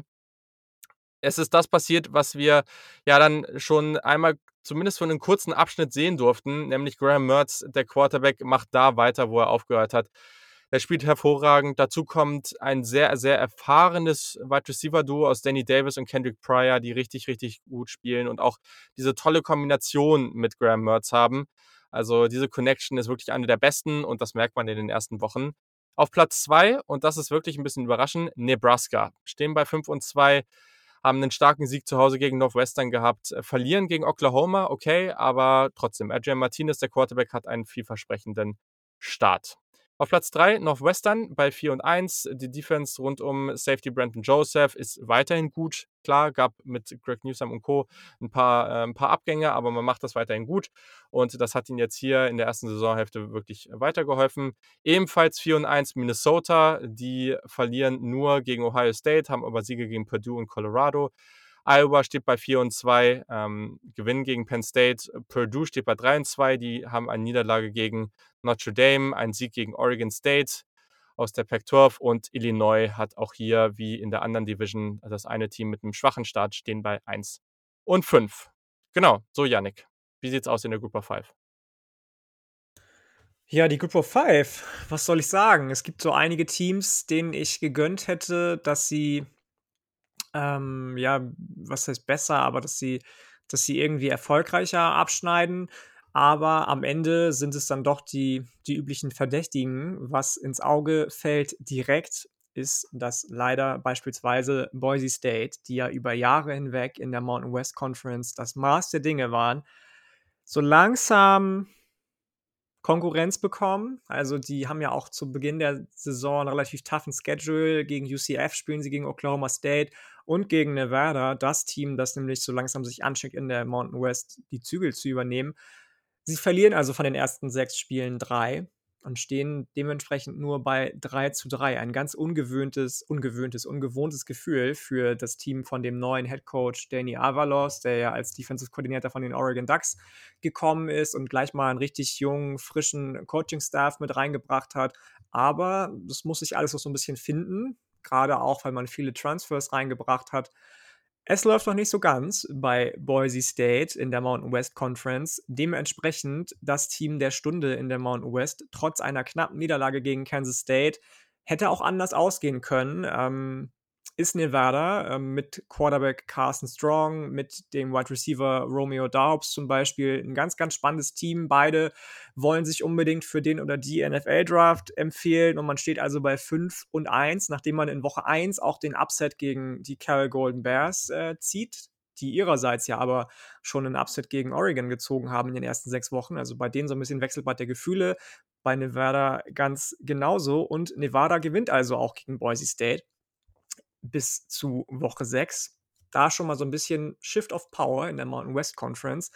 Machen wir weiter ähm, mit der Sunbelt Conference. Hier war ja letztes Jahr Coastal Carolina das Maß aller Dinge. Wir erinnern uns alle an tolle Spiele, unter anderem gegen BYU. Am Ende ähm, Coastal Carolina ist auch diese Saison wieder stark, aber es gibt ja immer noch zwei andere Teams, die oben mitspielen wollen und auch wieder oben mitspielen werden in der Sunbelt Conference. Das ist zum einen Appalachian State, da haben wir schon drüber gesprochen, dass Miami verliert gegen die Mountaineers. Ganz, ganz tolle Leistung von den ähm, Wide Receiver Core, von dem Wide Receiver Core beispielsweise Hannigan, Williams, Virgil, der Rückkehrer in 2018, 2019, Top Wide Receiver Corey Sutton spielt ganz toll. Chase Bryce scheint endlich so sein Team gefunden zu haben, ähm, mit dem er durchstarten kann, nachdem es auch bei Duke nicht funktioniert hat. Kam ja vor der letzten Saison von Clemson nach Duke und hat da auch nicht so wirklich funktioniert.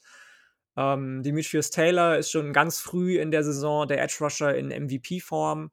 Ganz, ganz toller Spieler. Man gewinnt auch gegen Marshall, die ja letztes Jahr in der CUSA für Furore gesorgt haben. Horben, genau, wie Holland, weil Dortmund jetzt spielt, richtig, Janik? Schön. Ähm, und äh, das, das Topspiel der Sunbelt verliert man aber gegen Louisiana, gegen die Raging Cajuns, die mit Billy Napier ihrerseits einen Coach haben, der in Woche 1 zwar bei Texas verliert. Ich habe äh, liebe Grüße übrigens von Lukas Martin auszurichten, der eigentlich dachte, ich werde hier von einem Sieg Louisianas gegen Texas berichten oder das zumindest gehofft hat, aber in Absprache mit Peter war es dann doch so, dass wir gesagt haben, nein, Texas gewinnt das Ding am Ende also auch die Sunbelt Conference wide open bis nach Woche 6. Ähm, kommen wir so ein bisschen in die, ich möchte nicht sagen unspektakulärste, aber die Conference, die mich am wenigsten bisher mal tangiert hat. Das ist die, die, äh, die MAC. Da gibt es zwei Teams, auf die ich geschaut habe. Einmal Kent State und Toledo. Kent State hat natürlich einen brutalen Schedule. Ja, ich mag Dustin Crum sehr gerne, habe ich schon ein paar Mal erwähnt in diesem Podcast, aber in den ersten vier Wochen spielst du unter anderem gegen Texas AM, gegen Iowa und gegen Maryland. Alle Spiele verlierst du, sodass du leider nach sechs Wochen nur bei 3 zu 3 stehst. Demgegenüber steht dann Toledo, die einen relativ einfachen Schedule haben und ähm, sowieso mit, mit so einer ganz, ganz tollen O-Line agieren können in den ersten Wochen, keine Verletzungen haben. Bryce Mitchell kommt unter anderem zurück, der 2020 ja lange verletzt war, Wide Receiver. Du kriegst äh, ein, ein, richtiges Matchup-Nightmare, der aus Georgia kommt. Matt Landers auf Wide Receiver. Und so stehst du trotz einer Niederlage gegen Notre Dame an Spieltag 2 am Ende bei 5 und 1 nach den ersten sechs Spielen und führst die Mac an, relativ unangefochten sogar. Ähm, jetzt gucken wir ganz, ganz schnell, also wirklich ganz, ganz ganz, ganz schnell noch auf die AAC und dann haben wir es, glaube ich, sogar, ne? Warte mal, ja, ich glaube schon.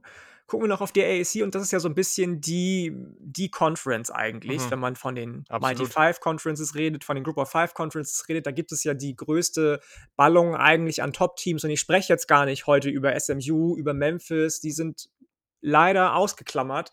Zumindest ähm, spreche ich noch nicht über die, das kommt später noch. Ähm, ich möchte anfangen mit, äh, mit Cincinnati, die in den letzten Jahren ja so ein bisschen das Team der Stunde geworden sind mit Coach Luke Fickel. Man gewinnt unter anderem gegen Indiana, verliert aber gegen Notre Dame und gegen UCF. Das heißt, du hast nach sechs Wochen schon zwei Niederlagen und alle Träume, die irgendwie in Richtung ja, Playoff gehen, sind schon zunichte gemacht. Leider. Obwohl du ja noch gar nicht weißt, wie es weitergeht in der Saison, aber nach sechs Wochen schon zwei Niederlagen als Group of Five Team. Damit kann man eigentlich vergessen, in das Playoff einzuziehen. Ganz, ganz anders sieht das ähm, bei einem anderen Team aus und das ist UCF. UCF hat ja einen neuen Head Coach an Land gezogen in einer wahnsinnigen Medienrummel-Aktion, nämlich Gas Malzahn, der vorher bei Auburn entlassen wurde mit einem riesen Buyout und ähm, direkt mal tolles Coaching-Staff an Land gezogen, direkt mal tolle Transfers an Land gezogen, unter anderem eben von Auburn Big Cat Bryant geholt oder Jordan Johnson von Notre Dame, der ein Top 50 Recruit war. Wahnsinn, was der da geleistet hat in den ersten Wochen und Monaten. Ähm, der Schedule ist aber nicht leicht. So in den ersten sechs Wochen. Du spielst eben gegen, gegen Cincinnati, da gönnst du dir den Sieg. Und auch gegen Boise State zum Beispiel. Und Dennis hat Louisville schon angesprochen, die mit Scott Satterfield so ein bisschen am struggeln sind. Auch die schlägt man, genauso wie Boise State, sodass du nach sechs Wochen bei 6 und 0 stehst. Und ähm, die positive Überraschung eigentlich bist, nachdem ja äh, hier ähm, die, der Athletic Director gegangen sind, Danny White zu, zu Tennessee, nachdem Josh Heupel zu Tennessee gegangen ist und eigentlich so ziemlich das ganze Coaching-Staff mitgenommen hat und man erst dachte, oh Gott, oh Gott, oh Gott, was, was machen wir jetzt eigentlich? Aber Gas Malzahn hat es relativ schnell hinbekommen, da was Neues aufzubauen. Dylan Gabriel ist sowieso um das Wort mal einzubringen, dass er jetzt ins Trink Trinkspiel eingeführt wurde, lit und ganz, ganz nice, äh, ein ganz, ganz nicer Dude. Ähm, das läuft bei UCF auf jeden Fall. Die stehen bei 6 und 0 nach den ersten sechs Wochen. Ähm, ich muss jetzt noch ganz kurz über die CUSA sprechen. Die habe ich eben vergessen. Wir waren noch nicht fertig mit allen Conferences. In der CUSA gibt es ein Team und das sind die UAB Blazers, auf die ich ganz, ganz große Stücke setze in der kommenden Saison. Bei Marshall war ich mir nicht so ganz sicher. Was machst du aus denen? Bei Louisiana Tech genauso wenig.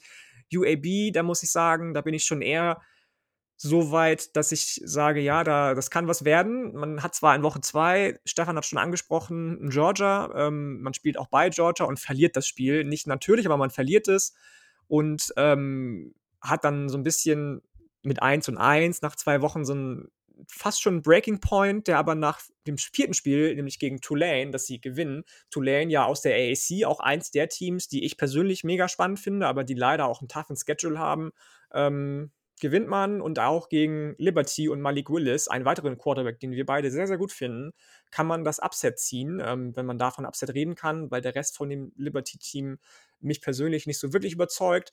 Und so stehst du als UAB, als die Blazers mit Bill Clark, die ja auch in ähm, dem ersten Saisonspiel in neues Stadion einweihen dürfen, bei 5 und 1 nach sechs Wochen. Und ähm, bis auf Notre Dame bin ich so ziemlich fertig, was den ersten Abriss der Group of Five Teams angerissen hat. Notre Dame ist ja Independent und kein Group of Five Team. Die haben auch einen relativ harten Schedule, möchte ich meinen, in dem kommenden Jahr. Man gewinnt gegen FSU, hat Dennis schon erwähnt, gegen Toledo gewinnen sie.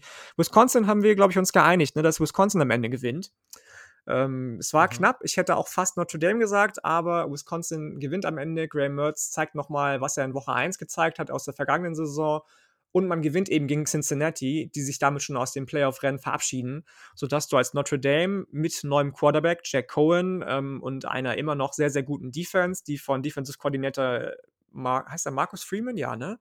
Mhm. Marcus Freeman, der von ja. Cincinnati eben gekommen ist, angeführt ja. wird. Ähm, die Defensive ist die Stärke von Notre Dame. Weiß Gott nicht die Offensive im kommenden Jahr. Da gibt es viele, viele Fragezeichen. Aber defensiv vor allem auch angeführt durch, ähm, ja, ich möchte nicht sagen Safety, sondern eigentlich Allround-Waffe. Kyle Hamilton.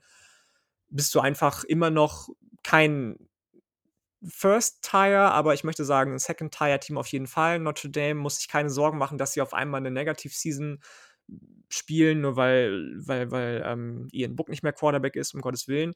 Das läuft immer noch weiter, aber es, es ist schon so ein bisschen, es wird, der, der Wind wird rauer in, ähm, in Indiana. Indianapolis.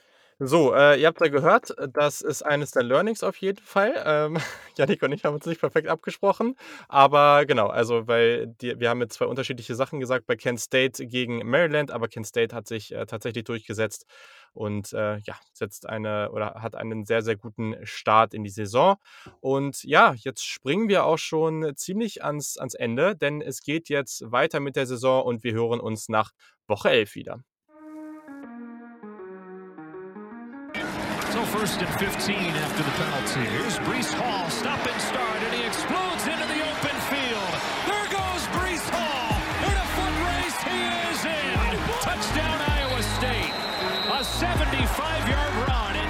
the Cyclones needed. Debbie pressured, and he goes down. Thibodeau with another nice play. He's having a big game. Third and 16.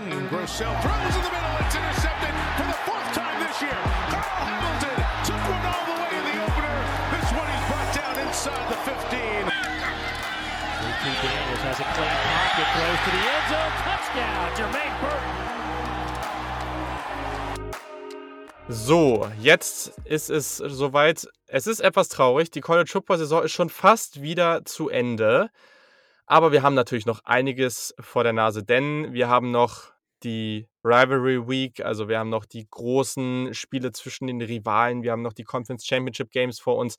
Und da müssen wir natürlich jetzt nochmal drauf gucken, wie es jetzt eigentlich aktuell in den jeweiligen Conferences aussieht, um dann zu schauen, so ja, welche Teams, und das sollte jetzt auch der Fokus von uns allen sein, welche Teams haben eigentlich noch wirklich Chancen, da jetzt einzugreifen? So, welche Teams haben jetzt vielleicht auch überraschen können? Und äh, genau, welche Teams kämpfen jetzt noch darum, in das Championship Game einziehen zu dürfen? Und äh, ja, lass uns doch mal in der SEC starten. Stefan, äh, wie sieht's da aus?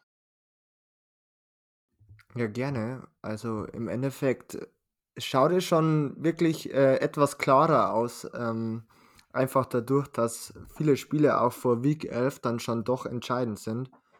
Ähm, in der East zum Beispiel natürlich ähm, die beiden Teams, die jetzt die letzten Jahre immer miteinander dominiert haben und natürlich auch große Rivalen sind, die Florida Gators und die Georgia Bulldogs, haben in Week 9 müsste es gewesen sein, genau in Week 9 gegeneinander gespielt.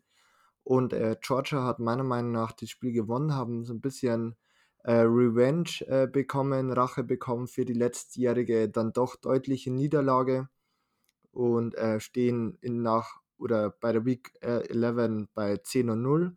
Äh, Florida mittlerweile mit zwei Niederlagen. Ähm, die eine habe ich ja schon angesprochen gegen Georgia und natürlich Alabama davor auch. In der West ist es dann doch noch etwas enger. Alabama auch bis jetzt ungeschlagen. Man hat äh, gegen LSU gewonnen, man hat gegen Mississippi State gewonnen, man hat gegen Tennessee gewonnen. Aber ähm, knapp dahinter noch Texas AM, die mittlerweile oder bis dahin nur eine Niederlage haben und äh, 9 und 1 stehen. Dann dahinter Ole Miss mit zwei Niederlagen, also 8 und 2. Äh, Ole Miss bis dahin sehr stark gespielt. Man hat auch gegen LSU zum Beispiel gewonnen meiner Meinung nach dann doch auch ein kleiner Upset, aber irgendwie traue ich Matt Corral heuer so viel zu und kann mir auch vorstellen, dass er gegen die starke LSU-Defense ähm, dann bestehen kann. Und nachdem er doch letztes Jahr auch das eine oder andere Spiel dabei hatte, wo er mit mehreren Picks äh, aufwachen konnte und nicht mit einer tollen Leistung, glaube ich mal, dass er das heuer ein bisschen umdrehen kann und auch gegen ähm, die, ja, wie schon angesprochen, starke LSU äh, Defense bestehen kann und hier einen Sieg einfahren kann. Ähm, dahinter LSU, man verliert drei Spiele in Folge, die alle wahnsinnig hart sind. Hm, in Week 7 verliert man gleich gegen Florida in Baton Rouge. Ähm, Florida nach der letztjährigen dann doch heartbreaking äh, Niederlage, die natürlich ähm, nur aufgrund eines geworfenen Schuhs, das möchte ich als Georgia-Fan immer noch so ein bisschen herausstellen, ähm, zustande gekommen ist. Ähm, ähm, gewinnt man, gewinnt Florida heuer wieder. Man, wie ich schon angesprochen habe, danach verliert man gegen Ole Miss. Und in Week 10 verliert man auch noch gegen Alabama. Also drei Niederlagen in Folge. Ähm, dann doch für LSU und Ed Oregon. Ähm, dann doch etwas schmerzhaft, würde ich auf der einen Seite sagen, aber man steht bis zu einem Zeitpunkt immer noch 7 und 3 und ist somit natürlich um einiges besser, wie es das Jahr davor war. Ähm, wie schaut es dahinter aus? Ähm, der East, Missouri auch noch sehr gut dabei. Sie stehen genauso wie LSU bei 7 und 3 aktuell.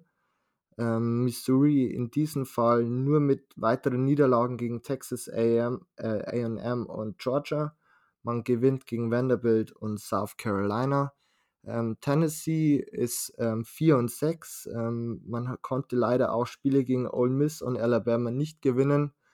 Ähm, ich könnte mir sogar vorstellen, dass äh, vielleicht der ein oder andere Tennessee-Fan den Fernseher vorzeitig ausgeschaltet hat, äh, weil es dann vielleicht relativ schnell entschieden war. Ähm, Kentucky will ich, will ich nicht außen vor halten. Äh, die stehen aktuell bei 5 und 5. Ähm, Kentucky in diesem Fall mit auch, ja, sage ich mal, Niederlagen gegen LSU, gegen Georgia. Ähm, aber auch mit einer Niederlage gegen Tennessee. Das habe ich mir dann auch aufgeschrieben. Ich glaube, ähm, dass Tennessee auf dieser Seite dann gegen Kentucky gewinnt und ähm, bei 5 und 5 steht. Ja, dahinter dann in der East noch South Carolina mit 4 und 6. Man äh, gewinnt gegen Vanderbilt äh, sozusagen. Ja, die beiden schlechtesten Teams der East äh, spielen gegeneinander und machen sich somit den auch schon letzten Platz dann im Endeffekt aus. Ähm, und South Carolina hat äh, hat dieses Spiel dann gewonnen und äh, Vanderbilt mit, ähm, nachdem man drei Siege nach den ersten sechs Wochen ja ähm, im Endeffekt sich einholen konnte und äh, einen Even Record von 3 und 3 hatte, verliert man die nächsten äh, vier Spiele gegen South Carolina, Mississippi State, Missouri und Kentucky. Ja, wie schaut es in der West aus? Alabama, Texas, Ole Miss und LSU habe ich ja schon vorher erwähnt. Dahinter kommt ähm, tatsächlich dann schon Arkansas.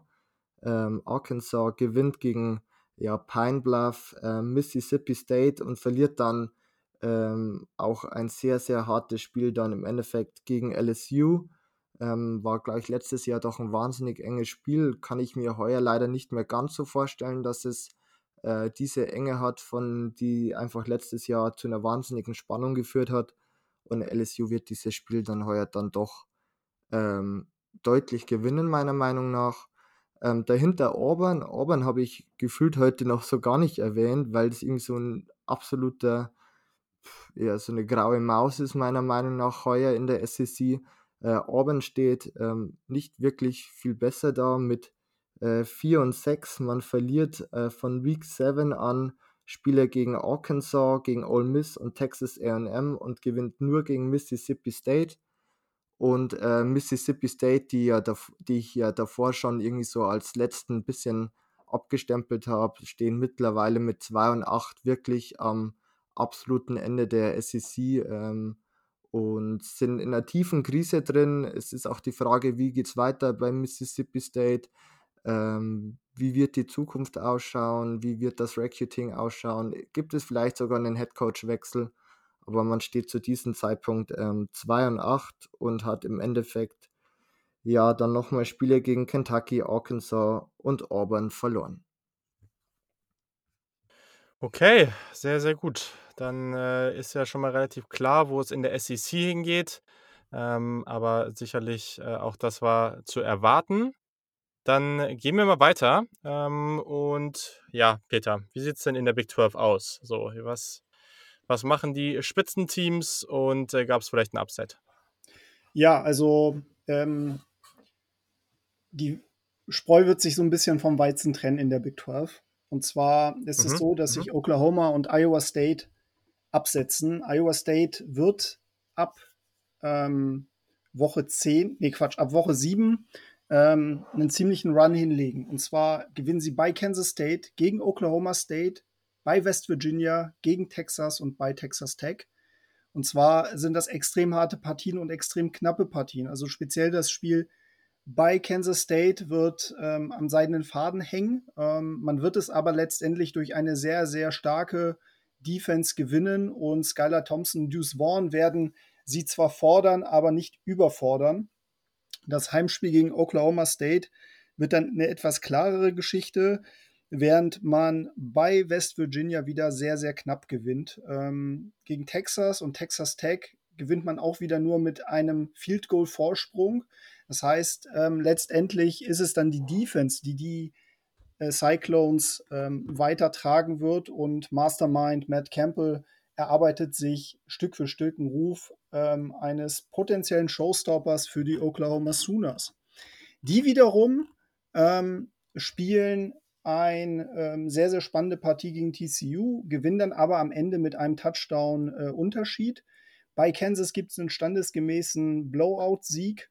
Ähm, Texas Tech wird ebenfalls vom äh, Feld geschossen. Äh, dann gibt es das Open Date, also die freie Woche, ehe man bei Baylor antritt, da anfangs ein bisschen Probleme hat, aber dann letztendlich doch die Siege holt. Wer bleibt denn dann noch so im Rennen? Also mit den Oklahoma State Cowboys, TCU und Texas sind drei Teams immer noch dran, aber man merkt, dass diese Teams schon ähm, qualitativ etwas abfallen, beziehungsweise nicht diese Konstanz bringen. Bei Oklahoma State ist es so, dass mit Spencer Sanders äh, der Quarterback immer wieder ein bisschen Probleme bekommt, äh, auch die Defense nicht so ganz performt, wie man sie im Endeffekt, ähm, äh, ja, wie man es im Endeffekt erwarten würde. Bei TCU, ähm, die spielen eigentlich einen sehr, sehr guten Football, ähm, verlieren zwar bei Oklahoma, was ja letztendlich auch keine große Schande ist, aber gewinnen gegen West Virginia bei Kansas State und zu Hause gegen Baylor haben dann, wie gesagt, einen schönen Run verlieren dann aber in der Woche 11 bei Oklahoma State ganz, ganz knapp und ärgern sich, weil sie da natürlich noch ein bisschen mehr hätten rausholen können. Bei Texas ist es so, die bezwingen Oklahoma State wiederum zu Hause, ähm, spielen ein sehr, sehr gutes Spiel bei Baylor, verlieren aber dann gegen Iowa State ganz, ganz knapp. Und das ist dann auch schon die Zeit, wo Hudson Card ähm, den Starting-Job bei den Longhorns übernimmt ähm, und immer besser wird, aber es reicht halt im Endeffekt nicht aus, um Iowa State, dieses Team der Stunde im Grunde zu schlagen. Kansas wird dann aber auch ähm, äh, also weggehauen. Das ist, das ist ganz klar. Kansas bleibt ähm, die Fußmatte der, der, Conference. Da wird sich nicht viel ändern. Ähm, Let's Leipold wird dieses Jahr einfach nutzen, um zu gucken, was geht da und was geht nicht. Da ist vielleicht das eine oder andere knappere Spiel gegen Kansas State zum Beispiel dabei, mhm. ähm, aber mehr dann auch nicht. Ein bisschen enttäuschend läuft es für die Kansas State Wildcats, die ähm, gerade in diesem Stretch ab Woche 7 äh, Niederlagen aufweisen gegen Iowa State, auch bei Texas Tech verlieren, gegen TCU verlieren. Der Sieg bei Kansas bringt aber nichts, weil sie dann auch zu Hause gegen West Virginia ähm, äh, leider federn lassen müssen und dann eher weiter unten ähm, platziert sind. West Virginia wiederum, ähm, ja, hat eher so einen ausgeglichenen Stretch, verlieren zwar bei TCU und gegen Iowa State, bezwingen aber wiederum zu Hause Oklahoma State und gewinnen bei Kansas State. Also insofern kann man sagen, die Top 2 OU Iowa State und dahinter Texas Oklahoma State und TCU, die ähm, allerdings nicht mehr so die ganz großen Chancen haben, da ähm, wirklich ins äh, Conference-Finale zu kommen. Okay, sag für den Überblick nochmal die, äh, die Records der ersten drei Teams. Also äh, OU und Iowa State ähm, sind jeweils äh, ungeschlagen mit 9 und 0. Ähm, und äh, Texas, oh, Texas müsste bei 6 und 2 liegen, glaube ich. Okay. Genau, ja. Okay, perfekt, sehr gut. Ja, sehr, sehr schön. Dann haben wir hier auch eine relativ klare Entwicklung. Das wird ja schwer sein, das noch aufzuholen. Also sehr, sehr interessant. Dennis, äh, wie ist es denn in der, in der ACC passiert? Konnte Clemson dann nach dieser Niederlage am Anfang dann wenigstens jetzt weitermachen und da dominant durchmarschieren? Ja, und wie sogar? Also, äh, und, das, und das Krasse ist auch noch, dass tatsächlich nicht Uyangalele äh, der Shootingstar der Mannschaft ist, sondern es ein ganz neuer ist. Und zwar der Freshman Running Back Will Shipley. Der hat sich mittlerweile durchgesetzt gegen Lindsay Dixon und Kobe Pace im Running Back Room. Und ähm, ja, führt das Feld wunderbar an bei den Tigers und wird bereits frühzeitig als der nächste Travis äh, Etienne gefeiert ähm, in Clemson, was dazu geführt hat, dass Clemson nach der Platte gegen Georgia äh, alles gewonnen hat und mittlerweile mit 9-1 tatsächlich die Atlantic anführt. Damit auch heißer Kandidat ist für, die, ähm, für das ACC Championship Game äh, Wake Forest, die eben noch ähm, groß gefeierten Underdogs mit 6-0 vorher. Ja, da gab es leider einen etwas größeren Einbruch tatsächlich. Äh, man ist seitdem 1-3 gegangen. Man hat Week 8 tatsächlich gegen Army verloren. Als Nummer 11 geranktes Team. Äh, ja, das war leider ein Schuss in den Ofen. Man hat danach noch gegen UNC und gegen NC State verloren, gegen Duke gewonnen.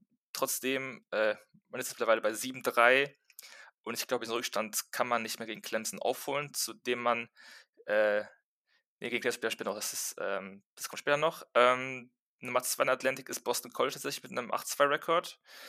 Ähm, also nur ein Sieg weniger als Clemson. Das heißt, die beiden Teams werden wahrscheinlich die Atlantic unter sich äh, ausmachen.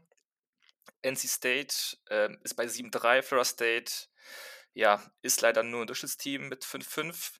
Und ja, Louisville und Syracuse mit 2-8. Und bei Louisville tatsächlich gab es bereits eine Trainerentlassung.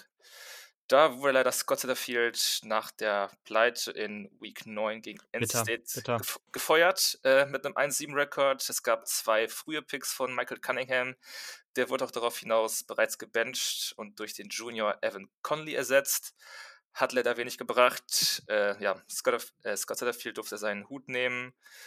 Und ja, aktuell unklar, wer bei Louisville neuer Coach werden soll. Das wird dann wahrscheinlich erst nach der Saison bekannt gegeben. Auf jeden Fall ein sehr trauriges Jahr für die Cardinals. Ähm, in der Coastal gab es ähm, bereits in Woche 7 das Top-Duell zwischen North Carolina und Miami. Das durfte sich diesmal wieder UNC ähm, ja, sichern, dieses Duell, nachdem ja in der letzten Saison Miami so krass äh, überrannt wurde ähm, von den beiden Top Running Backs von den Tar Heels. Äh, UNC steht 9-1, hat gegen Notre Dame verloren. Äh, das, hm, war, das war okay. bislang der, der einzige Loss äh, des Teams. Und das Gute bei UNC ist, dass man tatsächlich in Week 12 noch auf die Warford, ähm, wie heißt sie denn, die Warford Terriers noch spielt. Also man spielt, man spielt plötzlich noch ein ganz merkwürdiges FCS-Team so spät in der Saison. Das heißt, man hat eigentlich einen sicheren Win. Und da Miami äh, 7-3 steht und damit zwei Siege aufholen müsste und das direkte Duell verloren hat, ist eigentlich UNC so gut wie durch.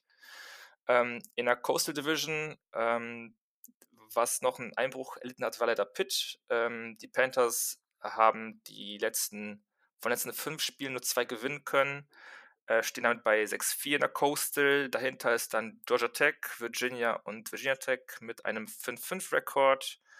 Und Duke, ähm, ähnlich bitter wie letzte Saison, steht bei 3-7 und ist damit letzter in der Coastal, sodass wir eigentlich schon fest damit rechnen können, dass Clemson und UNC diese Saison ähm, im ACC Championship Game aufeinander treten können. Okay, ja, spannend. Das, äh, ist natürlich hier wieder ein schönes Duell am Ende. Mal gucken, was Sam Howell dann da macht äh, oder da ausrichten kann, weil wenn man das gewinnt, dann ich bin mal gespannt, wie es dann am Ende ausgeht, ob man damit dann vielleicht eine Chance aufs Playoff hat oder eher nicht. Das werden wir dann dann zum jeweiligen Zeitpunkt noch klären. So, Yannick, ähm, du kannst ja mal mit der Group of Five vielleicht mal starten, da einen ganz kurzen Überblick geben, welche Teams vielleicht, äh, da jetzt noch noch richtig gut dabei sind. Ähm, und ja, also ich glaube, das, das reicht. Äh, muss, glaube ich, nicht wieder durch alle Conferences gehen. Das ist wahrscheinlich, äh, das dauert wahrscheinlich ein bisschen zu lang. Nö, aber machen wir, das, machen wir das so rum. Alles gut. Ich habe ja schon bei Boise State und bei, genau. bei Cincinnati gesagt, dass die leider sowieso schon aus dem Rennen um irgendwelche Conference-Titel und Playoffs raus sind, weil die schon bei mindestens zwei, wenn nicht sogar drei Niederlagen stehen. Appalachian State, Louisiana und auch Coastal Carolina haben sich gut gehalten sind alle bei einem ziemlich ähnlichen Rekord eigentlich. Also da in der Sunbelt ist es noch so ziemlich offen eigentlich. Kent State und, ähm, und Toledo genauso. Die nehmen sich wirklich nichts in der, in der MAC. Da eilen die auch von, von Win zu Win, möchte ich sagen. Ähm, UCF ist halt immer noch ein Monster. Auch wenn sie gegen SMU, und jetzt spreche ich doch kurz über SMU, verlieren und dann ihre erste Niederlage einstecken müssen, also bei 9 zu 1 stehen nach Woche 11. SMU hat halt ein vierköpfiges Offensivmonster, ne? Mit Ulysses Bender, dem vierten Running Back, Reggie Robertson, Rashi Rice und Danny Gray. Dann hast du noch die Transfer Titans. Ähm, aber selbst hat man halt den Schedule mit TCU, Memphis, also bei Memphis und Cincinnati und dann eben auch noch UCF und ist dann einfach raus in der sehr, sehr knüppeldicken und engen AAC. Ähm, Deswegen bleiben dann eben nur so Teams wie UCF über, die eigentlich eine relativ überragende Saison spielen. Nevada hat nach dem Sieg gegen Boise State bisher auch jedes einzelne Spiel gewinnen können und Carson Strong bringt sich immer mehr in die Position, dass man überlegen könnte, na, wird der auch in Runde 1 im Draft gezogen? Man weiß es nicht so genau. Viele, viele sehen das schon so, tatsächlich. Ähm, bei Appalachian State da kristallisiert sich immer mehr raus, dass Corey Sutton nach 2018 und 2019 wieder der beste Receiver wird. Ähm, also das hätte wahrscheinlich keiner gedacht bei der starken Receiver-Gruppe und der ja auch von der Verletzung kommt, wie gesagt, aber der lässt nichts anbrennen. Ähm, bei Cincinnati werden die ersten Stimmen laut, ob nicht eventuell Luke Fickel überlegt, könnte ich woanders hingehen. Jetzt habe ich hier keine Chance mehr aufs Playoff und ich habe letzte auch schon das und das Angebot bekommen. Vielleicht wird dir der ein oder andere Spot frei. Wir hören gleich noch, was in der Big Ten passiert. Vielleicht zieht er dahin, man weiß es nicht. Louisiana sieht ganz gut aus. Die stehen ja immer noch bei nur einer Niederlage. Da muss man noch ein bisschen gucken, was da im Championship Game, was ja gleich noch kommt, wo noch nicht mal feststeht, kommen sie da überhaupt rein, ähm, passiert. Zumindest noch nicht so ganz. Aber ja, wie gesagt, so Teams wie SMU, Memphis sind in der AAC leider schon raus, weil die auch schwere, schwere Schedules haben. So ein bisschen hat man noch auf, auf Houston geschielt, die am Ende mit ähm, Freshman Quarterback Maddox Cobb ähm, überraschen, aber mehr auch nicht. Coastal Carolina habe ich eben schon kurz angesprochen. Die spielen halt in der gleichen Conference wie App State und Louisiana. Kannst du nichts machen am Ende. Ähm, und bei Notre Dame ist schwierig.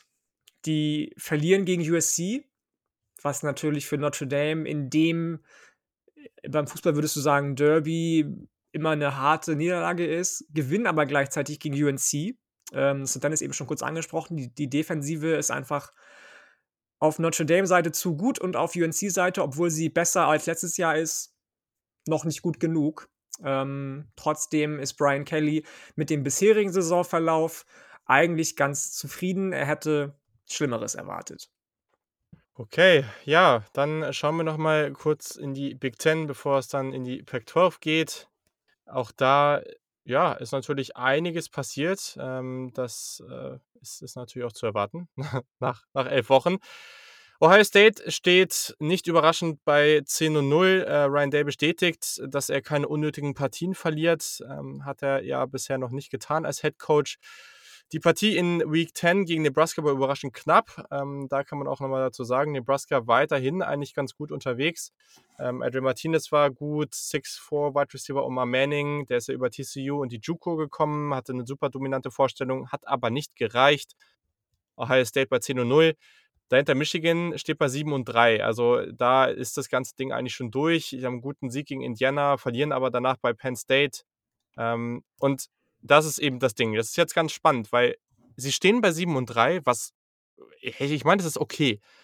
Aber wenn sie jetzt dann in der nächsten oder übernächsten Woche, ich bin gerade nicht sicher, ähm, dann gegen Ohio State verlieren, dann haben sie gegen alle guten Teams oder was heißt vermeint, aber vermeintlich starken und prestigeträchtigen Teams in der Conference oder auf dem Schedule verloren. So, und das, also dann hätten sie gegen Wisconsin, Washington, Penn State und Ohio State verloren. Und da ist halt wirklich die Frage, was machen die Verantwortlichen von Michigan äh, da und, und äh, reicht das für Haber, um dann wirklich noch weitermachen zu können?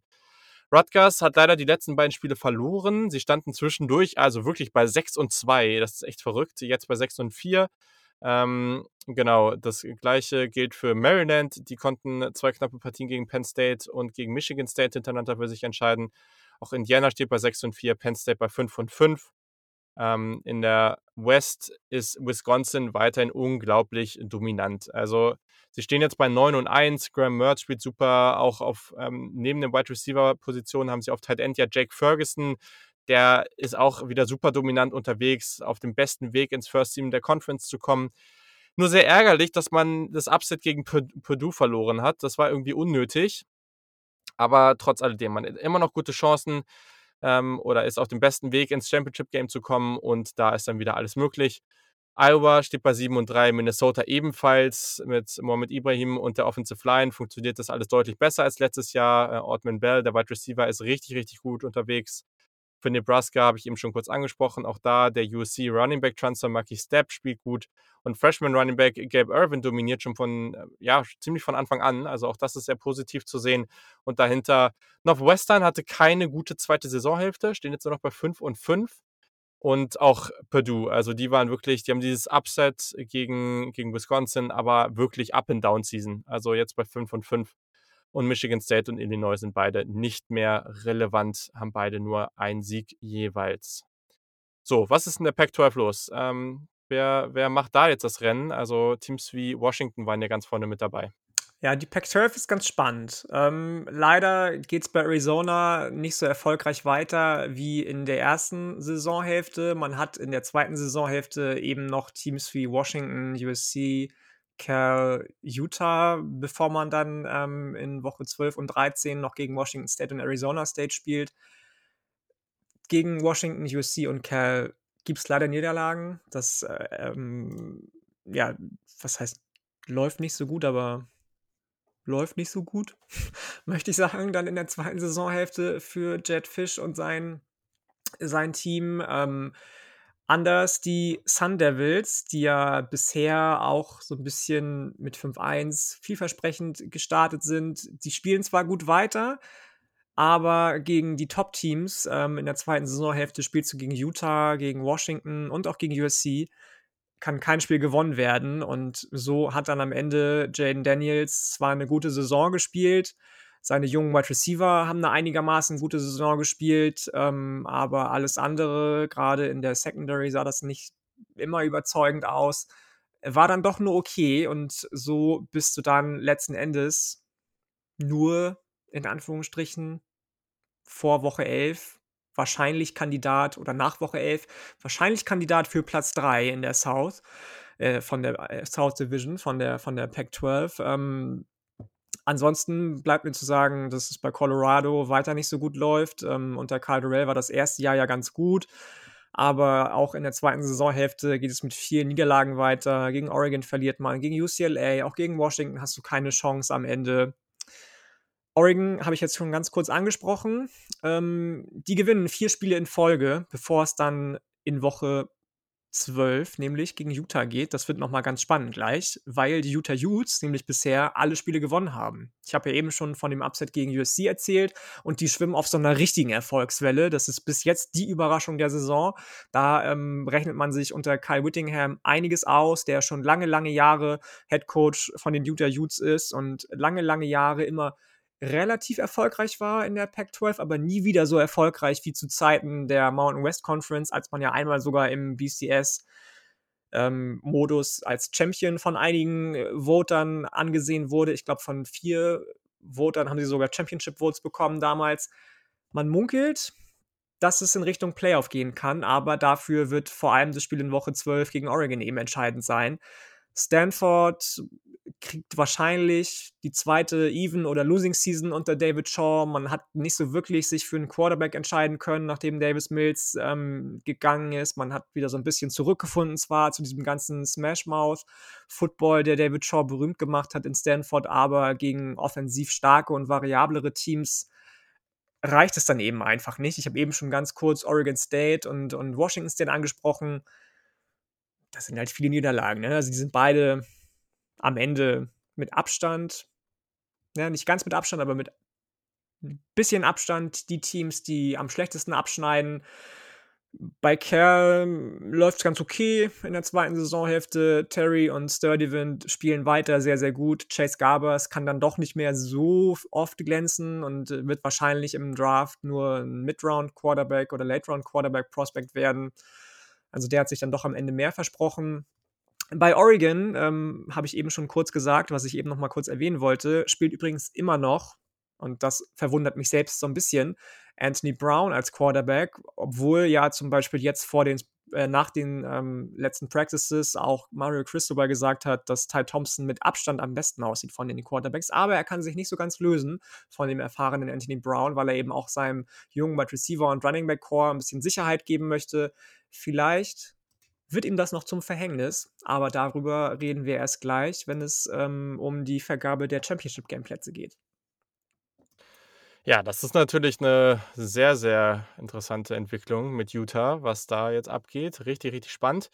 Und damit haben wir es jetzt auch durch. Und ich würde sagen, einfach auch äh, jetzt hier aus, aus Zeitgründen, wir springen jetzt einfach mal ein paar Wochen. Und zwar springen wir direkt äh, hinter das Championship Game. Und ihr könnt ja dann an der Stelle jeweils einmal erzählen, wie es äh, davor und natürlich dann auch im Championship Game gelaufen ist, weil das ist natürlich jetzt sehr, sehr interessant. Wir haben jetzt eine abwechslungsreiche Saison gesehen. Wir haben einige Teams gesehen, die sich wirklich gut entwickelt haben, teilweise das aber auch nicht ganz aufrechterhalten konnten, wie zum Beispiel Arizona. Die hätten sich zu so einer Feel-Good-Story entwickeln können. Mal gucken, wie es da weitergeht, aber wir schauen natürlich auf die besseren Teams. Also wir springen jetzt einmal, ja, in die Woche nach dem Championship Game. All kinds of time, he's going deep. And it's caught at the 10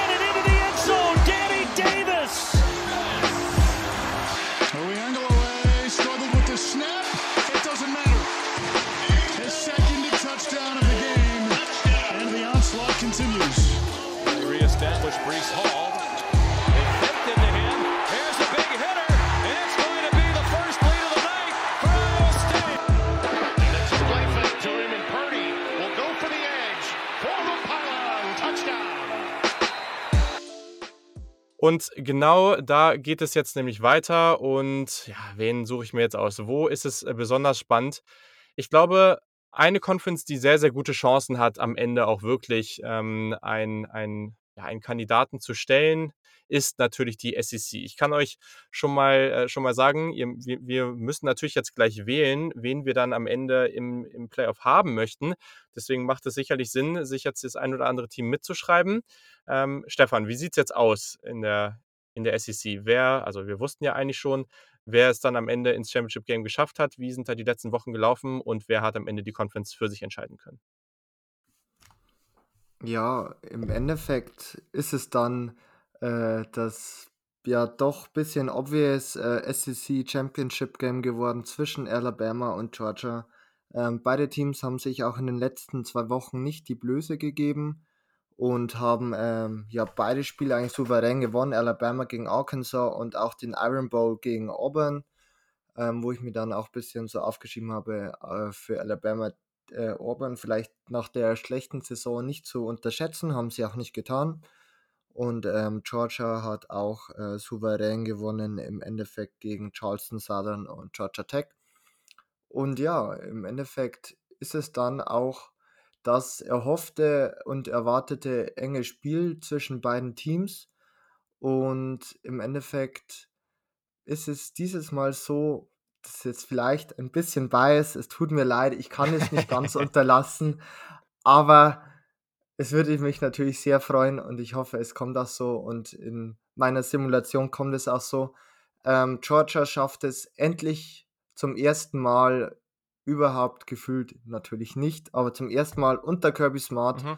ähm, ja, Alabama zu schlagen und ähm, das Spiel zu gewinnen. Es ist dann tatsächlich ähm, ein sehr, sehr offensives Spiel, ähm, wo JT Daniels und Bryce Young beide ja ähm, aus Kalifornien stammend, das auch irgendwie so ein bisschen als so die Headline über das ganze äh, Spiel stehend dann wirklich beide sich wahnsinnig toll gegeneinander duellieren und ähm, Georgia macht dann im Endeffekt äh, mit einem Touchdown-Unterschied äh, sich dann zum neuen SEC-Champion und ähm, hat somit vielleicht ein gutes Argument für die äh, Playoffs. Ja, sehr spannend. Das ist ja sicher, also das ist ja auch was, was wir in ganz vielen Preseason-Tipps äh, schon gesehen haben an den verschiedensten Stellen. Und ja, dann kommt es hier tatsächlich so, dass Georgia die SEC für sich entscheidet. Da wird es natürlich jetzt spannend zu sehen sein, wo, und da kannst du natürlich gleich, wenn wir dann dahin gehen, äh, auch nochmal was dazu sagen, wie Alabama so, wie dominant Alabama wirklich war, weil die sind natürlich auch noch nicht ganz raus aus dem Rennen rund um das Playoff.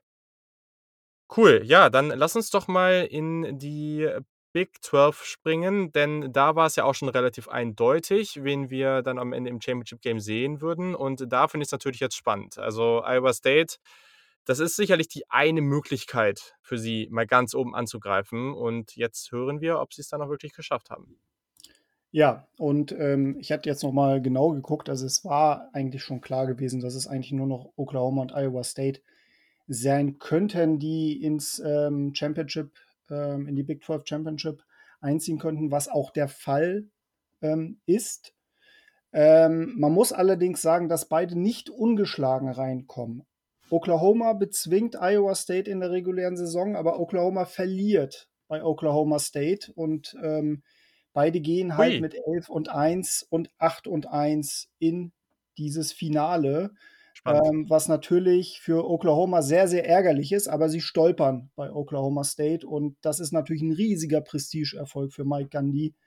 Ähm, nichtsdestotrotz, Oklahoma und Iowa State sehen sich binnen zwei Wochen wieder in Jerry World und es ist ein Duell, wie es auch in den letzten Finals immer wieder äh, der Fall war, wenn Oklahoma äh, das Big 12 Championship Finale gespielt hat. Sie haben stark gespielt, aber es war auch sehr, sehr knapp gewesen.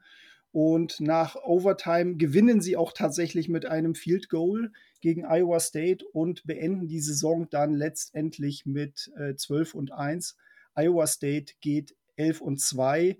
Ähm, diese zweite Niederlage gegen Oklahoma wird vermutlich dafür sorgen, dass Iowa State in der Diskussion, in der Playoff-Diskussion dann wohl keine große Rolle mehr spielt, trotz der Tatsache, dass sie sich beide Spiele bravourös gegen Oklahoma geschlagen haben. Brock Purdy eine tolle Saison gespielt hat, ihnen auch so bisschen auch in der Draft-Diskussion äh, nach vorne katapultiert hat. Brees Hall über jeden Zweifel erhaben ist. Letztendlich war es aber so, dass Oklahoma speziell unter Spencer Rattler eine ähm, ja nahezu formidable Saison gespielt hat mit diesem kleinen Ausrutscher gegen Oklahoma State. Was der aber am Ende bedeuten wird, das werden wir diskutieren müssen. Jawohl, Oklahoma gewinnt die Big 12 und was wir hier auch sehen, sind wirklich zwei Teams, die ja in der gleichen Saison wirklich am absoluten Höhepunkt sind. Also zwei mhm. Teams, die mit ihren Quarterbacks wirklich im letzten Jahr sind, die im restlichen Team so gut sind, wie sie es schon sehr, sehr lange oder vielleicht sogar noch nie waren, wenn wir jetzt auf Iowa State gucken. Das ist natürlich äh, dann auch ein tolles, sicherlich ein tolles Spiel gewesen da im Championship Game. Und äh, genau, also wir haben mit Oklahoma da aber sicherlich einen verdienten Sieger. Gucken wir dann einfach schon mal jetzt hier schnell in die Big Ten, denn auch da ist natürlich einiges passiert. Ähm, es war zu erwarten nach dem Jahr, dass das dann so kommt. Michigan verliert gegen Ohio State. Sie schlagen sich in Halbzeit 1 ganz gut, aber können am Ende nicht mithalten. Das heißt, Ohio State geht 12 und 0 ungeschlagen durch das Jahr. Michigan steht bei 8 und 4 und da ist jetzt eben diese große Frage. Es wird schon unglaublich viel diskutiert. Ganz, ganz viele Fans sind unglaublich unzufrieden und wollen, dass Harbour raus ist. Ähm, er hat sich nicht getraut, JJ McCarthy zu spielen und auch das ist natürlich wieder so ein Faktor. Ja, also man hat einige Veränderungen auf dem Spielfeld gesehen. Also ne, durch, die neuen Coach, durch den neuen Coaching-Staff, aber bei den Entscheidungen war er immer noch relativ konservativ ähm, in der eigenen Division in der East dahinter dann Indiana, Maryland und Penn State. Äh, Rutgers hat leider, leider, leider am Ende die letzten beiden Partien verloren. Trotzdem schaffen sie das Bowl-Game, das ist super. In der West, Wisconsin gewinnt gegen Minnesota in, in der Partie 32-31 und äh, beenden das Ganze mit 11 und 1. Das ist natürlich jetzt wirklich, wirklich stark. Also Running Back Jalen Burger auch richtig, richtig gut. Aber gerade in der Partie war es die Nummer zwei, Chess Milusi, der zweite Running Back im Team, der der X-Faktor war. Iowa mit einem soliden Jahr, Minnesota, Nebraska ähm, und Northwestern alle 8 und 4 oder 7 und 5. Also hier eine sehr, sehr ausgeglichene Conference. Aber ja, wir haben Ohio State und Wisconsin im Championship Game. Das haben wir äh, vor ein paar Jahren schon mal gesehen. Und es war tatsächlich brutal spannend. Also eine sehr, sehr enge Partie. Jalen Burger hat das Spiel seines Lebens. Sieben Catches für 117 Yards und 110 Rushing Yards. Und tatsächlich ist es so, dass CJ Stroud irgendwie nicht das sein typisches Spiel aufs Spielfeld bringen kann und Wisconsin schafft tatsächlich das Upset. Am Ende gewinnen sie mit einem Field Goal Vorsprung. Uh. Dieses Team ist einfach oh. unglaublich. Äh, also wir haben, es war vielleicht auch ein bisschen überraschend, aber sie haben echt auch gerade offensiv sehr, sehr, ein sehr, sehr vielseitiges Team aufgestellt und gewinnen dann in dieser Partie 27 zu 24. Wir haben also jetzt aus dieser Conference kommt ein Wisconsin, das mit 12 und 1 steht und die Conference Championship gewonnen hat. Sie haben die Niederlage gegen Purdue und wir haben ein 12 und 1 Ohio State, die im Championship Game verloren haben und dementsprechend diese nicht mitbringen in die Diskussion rund um das College Football Playoff. So. Yannick, ähm, hast du noch was zu berichten zur Group of Five? Ähm, ich habe schon das meiste gesagt eigentlich. Am Ende kommen Appalachian State und Louisiana tatsächlich in der Sunbelt in das Championship Game, weil Appalachian State gegen Coastal Carolina gewinnt. Ähm, und dadurch haben sie eben in der Division den Tiebreaker gegen Coastal Carolina. Louisiana gewinnt sowieso weiterhin alles, auch gegen Liberty zum Beispiel mit Malik Willis auch das zweite, in Anführungsstrichen, Topspiel verliert er also. Ähm, Kent State und Toledo sind am Ende auch die beiden, die sich um die MAC-Krone streiten oder gestritten haben. Am Ende muss ich selbst noch mal kurz gucken, weil ich ja eben auch eine falsche falsche äh, Info hier mit, mit ähm, Kent State hatte. 10-2, Toledo, nee. Toledo wird ähm, ins Championship Game einziehen, genau, gegen Kent State. Und am Ende auch gewinnen. So, das Wide Receiver Core habe ich schon angesprochen. Die O-Line ist am Ende die, die ausschlaggebend ist. Letzte Saison hat man äh, nur knapp 300 Yards pro Spiel zugelassen. Also auch die D-Line eine ganz, ganz tolle bei Toledo und das setzt sich fort. Man gewinnt also die MAC. Die MAC hat nachdem letztes Jahr keines der hochgehandelten Teams gewonnen hat, ähm, wieder mal ein Team, das mit einem aufstrebenden Head Coach daherkommt. Ich hoffe für ihn, dass er nicht auch bei Kansas landet, wenn dann nachher Lance Leipold gefeuert wird nach der ersten unerfolgreichen Saison. Ähm, das wäre ein bisschen, wäre ein bisschen schade. UAB habe ich ja schon angesprochen. Die werden CUSA-Champion setzen sich am Ende gegen Marshall durch, mit einer der besten O-Lines auch wieder des Landes. Man merkt, die O-Lines, die erfolgreich sind, ziehen sich so ein bisschen durch die Group of Five und den Erfolgsreigen durch. Nevada geht am Ende 10 zu 2 und wird Mountain West Conference Champion. Carson Strong wird wahrscheinlich in Runde 1 gezogen. Inzwischen wird er von wahnsinnig vielen Experten als First-Round-Quarterback angesehen. Auch sein kongenialer Wide Receiver-Partner Romeo Daubs ist in der Konversation zumindest so Wide Receiver 4-5 zu werden in der oder dem kommenden Draft. Bei Cincinnati habe ich ja schon angesprochen, hat man trotz einer relativ erfolgreichen 10 und 2 Saison so ein bisschen das, das äh, Rumor Radio angeschmissen und Luke Fickel wird wahrscheinlich gehen. Ähm, wir haben ja schon gehört, dass man bei Michigan überlegt, bleibt Jim Harbour und ähm, wie schon vorher der letzten Saison ist Luke Fickel ein ganz, ganz heißer Kandidat, ihn zu ersetzen, weil Harbour nicht die, ja, den, den Mut hatte, McCarthy einzusetzen und man bei Cincinnati eben das New Year Six Ball oder sogar das Playoff verpasst hat, ist man da dann auch zum Schluss gekommen, nee, zumindest ist Luke Fickel zu dem Schluss gekommen, für mich reicht es hier einfach nicht für das, was ich erreichen möchte. Ich brauche vielleicht so ein ehemaliges in Anführungsstrichen oder aber immer noch aktuelles oder bald wieder Powerhouse wie Michigan, um meine Träume verwirklichen zu können und mal ins Playoff einziehen zu können, National Champion werden zu können. Vielleicht wird das ja was mit Michigan, falls er dahin wechseln sollte. Und ähm, ja, kommen wir zu UCF, die eigentlich so ziemlich das Team sind, was noch in der Conversation ist, als einziges Group of Five Team, um überhaupt ins Playoff einzuziehen. Du hast eben gegen den Mountain West Conference Finalisten Boise gewonnen, du hast gegen ein ACC-Team Louisville gewonnen, du hast gegen das jahrelange Powerhouse Cincinnati gewonnen. Wenn nur die Niederlage nicht wäre gegen SMU, die so ein bisschen wehtut, hätte man 12 und 0 gestanden am Ende der Saison wäre die Diskussion um abermals UCF, ob sie ins Playoff kommen nach 2017 mit Scott Frost, was ja nicht passiert ist. Ein bisschen hitziger vielleicht. Ähm, Dylan Gabriel beißt sich so ein bisschen ins Fleisch. Er hat die spielentscheidende Pick 6 geworfen, leider gegen, gegen SMU. Tut jetzt seinem Draft-Status keinen Abbruch, aber ist natürlich ärgerlich für ihn. Ähm, ja, ansonsten gibt es eigentlich nicht mehr so viel zu sagen. Das, ähm, es gibt noch so ein, zwei Spieler, die man sich vielleicht mal überlegen sollte anzuschauen. Die Angelo Malone von Western Kentucky, Outside Linebacker für den kommenden Draft aus der CUSA. Den würde ich auf jeden Fall auf dem Schirm haben. Und bei Notre Dame, ja, wie sieht es da eigentlich aus? Man hat ähm, das erste prestigeträchtige Spiel gegen USC gewonnen, das zweite prestigeträchtige Spiel gegen Stanford dann leider verloren.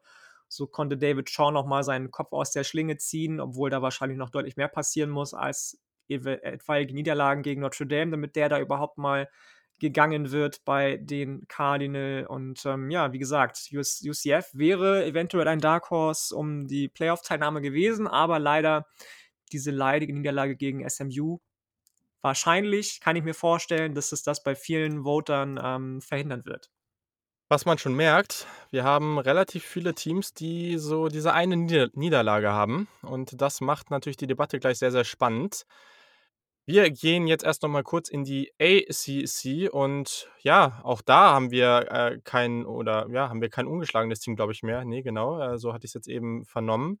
Und naja, mal gucken, wie es jetzt ausgegangen ist. Ich glaube, wir hatten ja Clemson und North Carolina im Championship Game, Dennis. Das ist richtig. Beide Teams haben die letzten beiden Spiele doch souverän gewinnen können. Ähm, bei Clemson ist derzeitig DJ Wangari tatsächlich sogar auf Heisman-Contender-Kurs. Ähm, der brennt da wirklich aktuell ein geiles Spiel nach dem anderen ab. Ähm, von daher tolles, ja, tolles, wirklich erstes richtiges Jahr für Uyangalele. Ähm, Genau, das Championship Game. Äh, das Spiel gab es tatsächlich schon einmal, und zwar 2015. Damals gewann Clemson 45-37 gegen UNC. Und dieses Mal gibt es auch den gleichen Sieger. Clemson schlägt UNC 40 zu 31, bedingt dadurch, dass ähm, beide Teams tatsächlich relativ gut über das gegnerische Feld ähm, passen und auch laufen können. Allerdings gibt es bei Clemson ein paar Stops mehr als bei UNC. Ähm, Cornerback von Clemson, Andrew Booth Jr., mit einem wirklich hervorragenden Spiel. Ähm, ja, in diesem Duell mit einer Interception und einem Forced Fumble kurz vor Schluss, wodurch dann eben gesagt Clemson mit 40 zu 31 äh, das Spiel gewinnt. Clemson dadurch mit einem 12-1 Rekord und North Carolina mit einem 11 zu 2 Rekord und ja, Sam Howell beendet seine College-Karriere leider mit einer Niederlage. Das ist schade, aber gleichzeitig, ja, UNC mit zwei sehr, sehr guten Saisons hintereinander. Das gibt dem Programm an sich durchaus Auftrieb.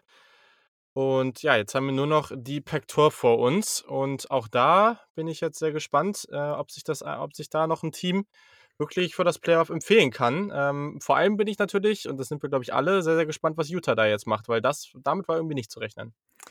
Das stimmt. Ich selbst habe damit auch nicht gerechnet. Ich hatte eigentlich damit gerechnet, dass USC relativ souverän mhm. durch die Saison geht. Aber die stehen am Ende nur in Anführungsstrichen der regulären Saison bei 10 und 2. Das heißt, man hat sich nicht nur gegen Utah die Niederlage geleistet, sondern auch gegen DTR, gegen Tom, wie heißt der? Du, du kannst ihn dann besser aussprechen als ich. Ach, Mensch, das ist Dorian Thompson Robinson ja, und das ich, ist natürlich das, richtig nice. Äh, Yo, Leute. Das, so, äh, fetter so, Sieg. Das ist ein fetter, fetter Sieg für Chip Kelly auf jeden Fall.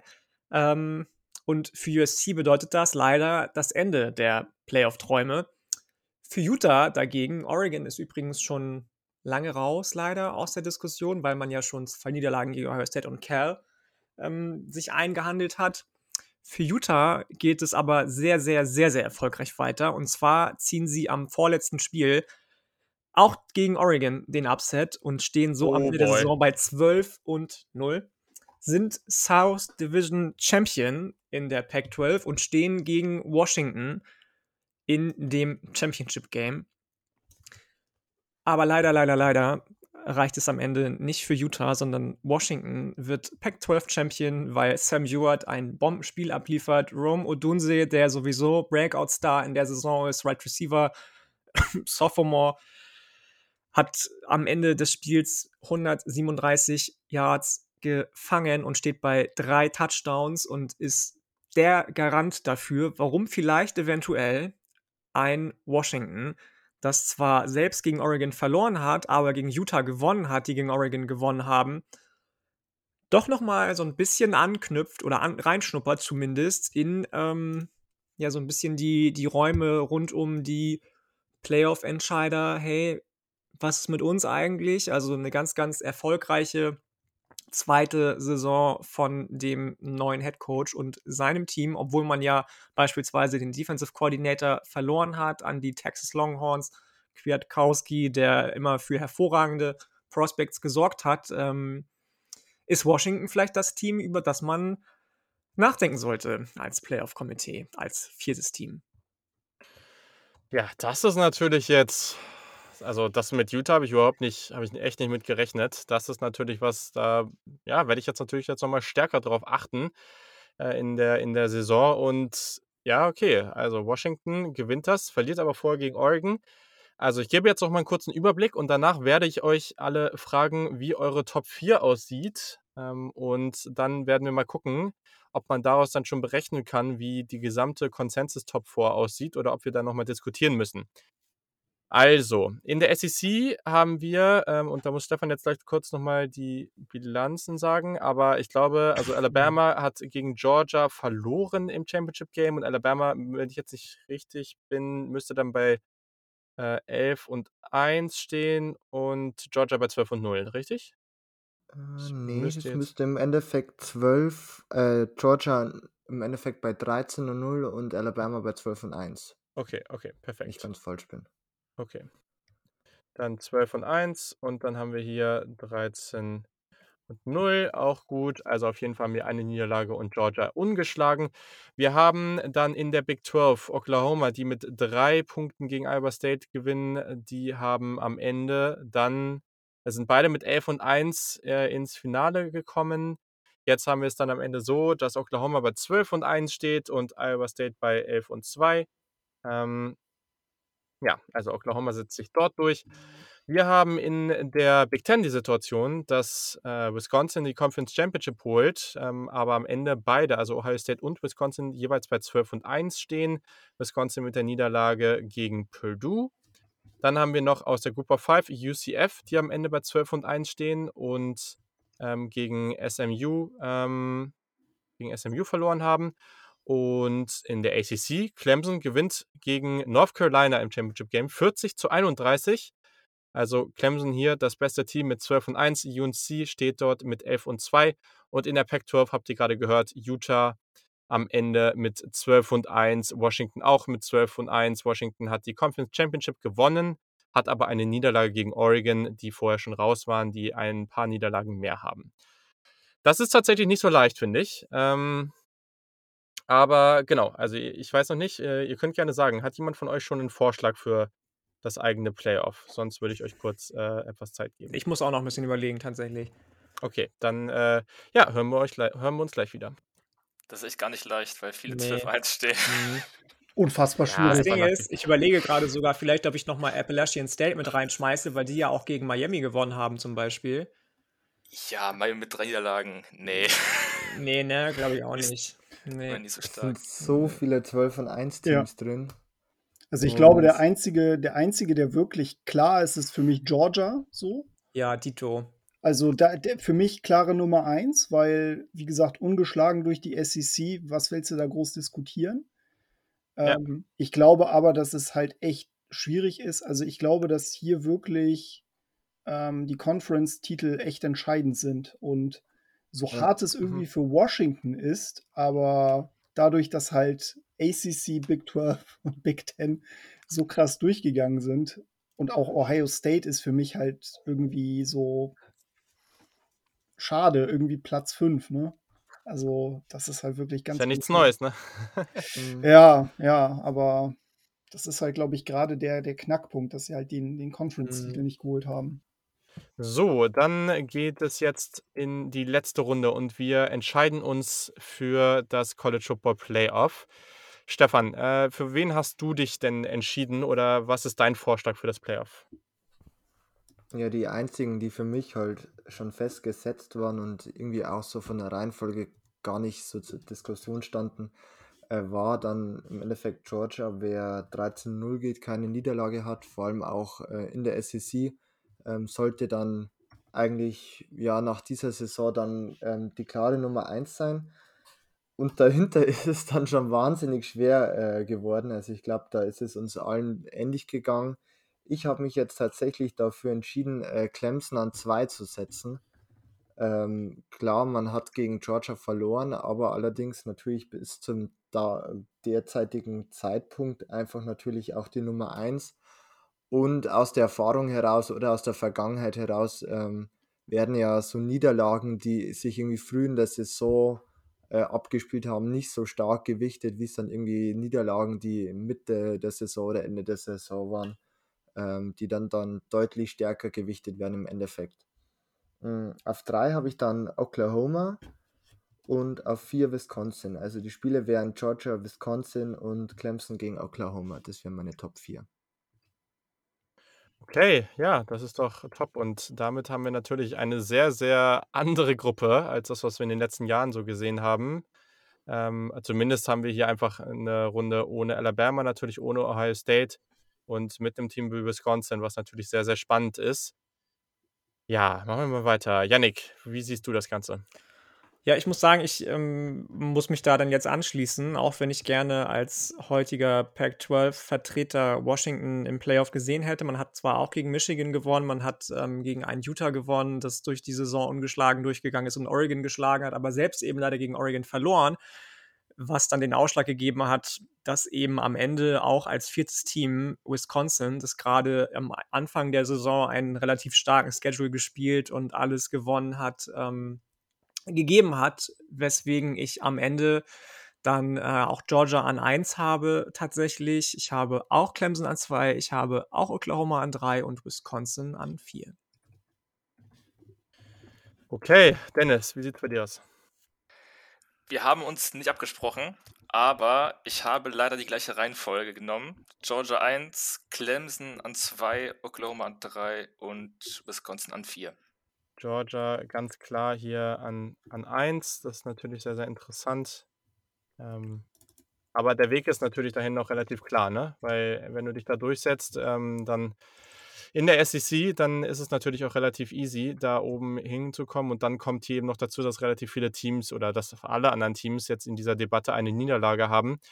Das würde es dann relativ eindeutig machen. Äh, Peter, wie sieht deine Reihenfolge aus? Schließt du dich an?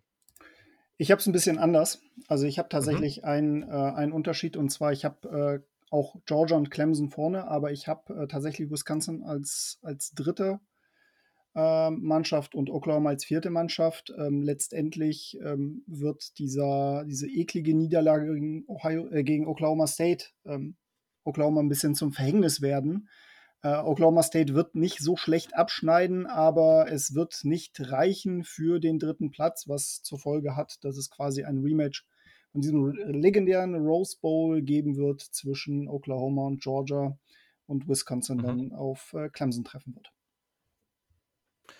Okay, ja, bei mir sieht es tatsächlich von den Teams gleich aus, von der Reihenfolge etwas anders. Ich habe Georgia an 1 natürlich. Ich habe einfach auch durch die beiden Siege gegen Iowa State, äh, habe ich Oklahoma an 2. Ich habe Wisconsin an 3, weil Wisconsin einen unglaublichen Schedule hatte. Ähm, und das ist natürlich dann echt stark und Clemson an 4 am Ende. Aber macht natürlich jetzt auch keinen großen Unterschied. Damit können wir schon mal sagen, dass natürlich Georgia an 1 ist in unserem Consensus-Ranking. So, wir haben relativ viele Stimmen für Clemson oder alle anderen Stimmen außer mir für Clemson an zwei.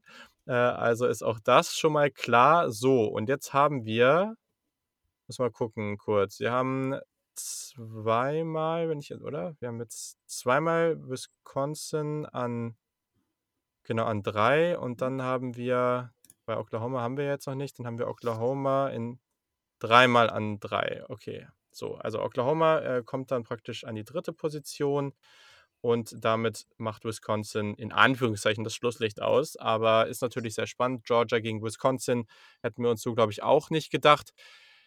Ähm, ja, wir, hab, wir haben natürlich jetzt diesen Schedule jeweils alleine durchgetippt, aber ich würde jetzt trotzdem gerne nochmal von euch mit diesem Playoff hören, jeweils, was jetzt auch wenn ihr einfach mal so auf die Saison ähm, guckt äh, und, und wenn ihr darauf guckt, so was ihr so denkt, was ihr jetzt auch von dieser Saison haltet, ähm, wenn ihr jetzt darauf schaut, wenn ihr auch auf, auf eure echten Tipps guckt. Wenn so das Playoff aussehen würde, auf wen würdet ihr denn dann tippen? Was wäre so euer, euer Pick für, für den Sieger dieses College Football Playoffs? Peter, wen würdest du da vorne sehen? Auch mit den Partien dann Georgia, Oklahoma, äh, nee, Quatsch, mit den Partien Georgia, Wisconsin und Clemson, Oklahoma.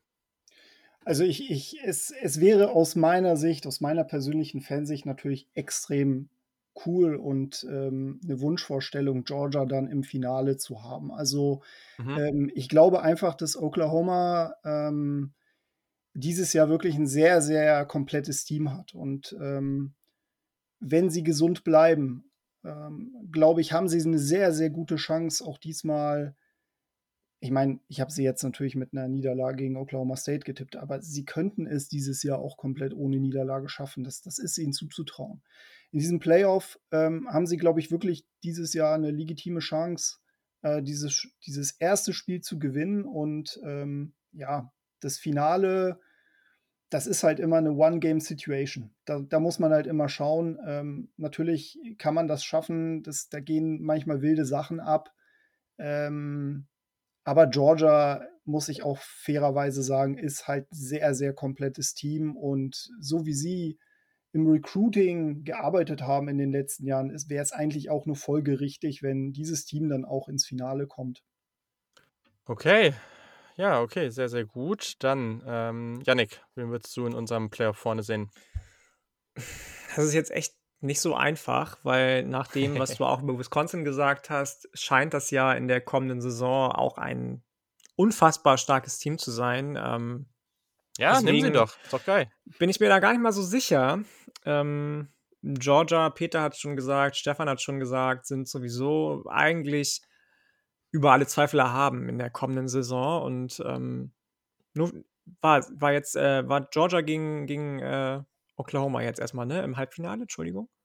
Hm, nee, im Halbfinale Georgia, Wisconsin und Georgia, Wisconsin. Ja, so, genau, da war ich ja mit dem Anfang erst richtig. Ähm, Wisconsin hat, hat irgendwie den, den Nachteil, dass sie so keinen wirklich wirklich splashy Wide Receiver haben, auch wenn Gray Mertz abliefert. Und Georgia, Peter hat schon gesagt, eben das wahnsinnig viel mehr ähm, komplette Team eigentlich hat. So, weswegen, auch wenn ich nicht der größte JT Daniels-Fan bin, ich auch ganz klar auf der Seite am Ende von Georgia bin. Und bei Clemson gegen Oklahoma, muss ich sagen, bin ich ein bisschen zwiegespalten. Dennis hat erzählt, dass wir DJ Uyangalale in ähm, Heisman-Form gesehen haben. Du hast ein tolles Wide Receiver-Duo, du hast eigentlich auch mhm. tolle Defensive Ends. Will Shipley ist ein wahnsinnig spannender Freshman Running Back anscheinend. Ähm, das finde ich schon irgendwie schwieriger herauszufinden, aber weil ich glaube, dass ähm, Oklahoma das beste Team seit Jahren hat, was sie überhaupt stellen. Und natürlich auch ein bisschen mit reinspielt, dass sie natürlich ganz, ganz starke Tennessee-Transfers reingeholt haben, äh, mit, mit Eric Gray und Wanya Morris zum Beispiel mhm. und, und auch Sean Lawrence. Ähm, glaube ich am Ende, dass wir Georgia gegen Oklahoma sehen.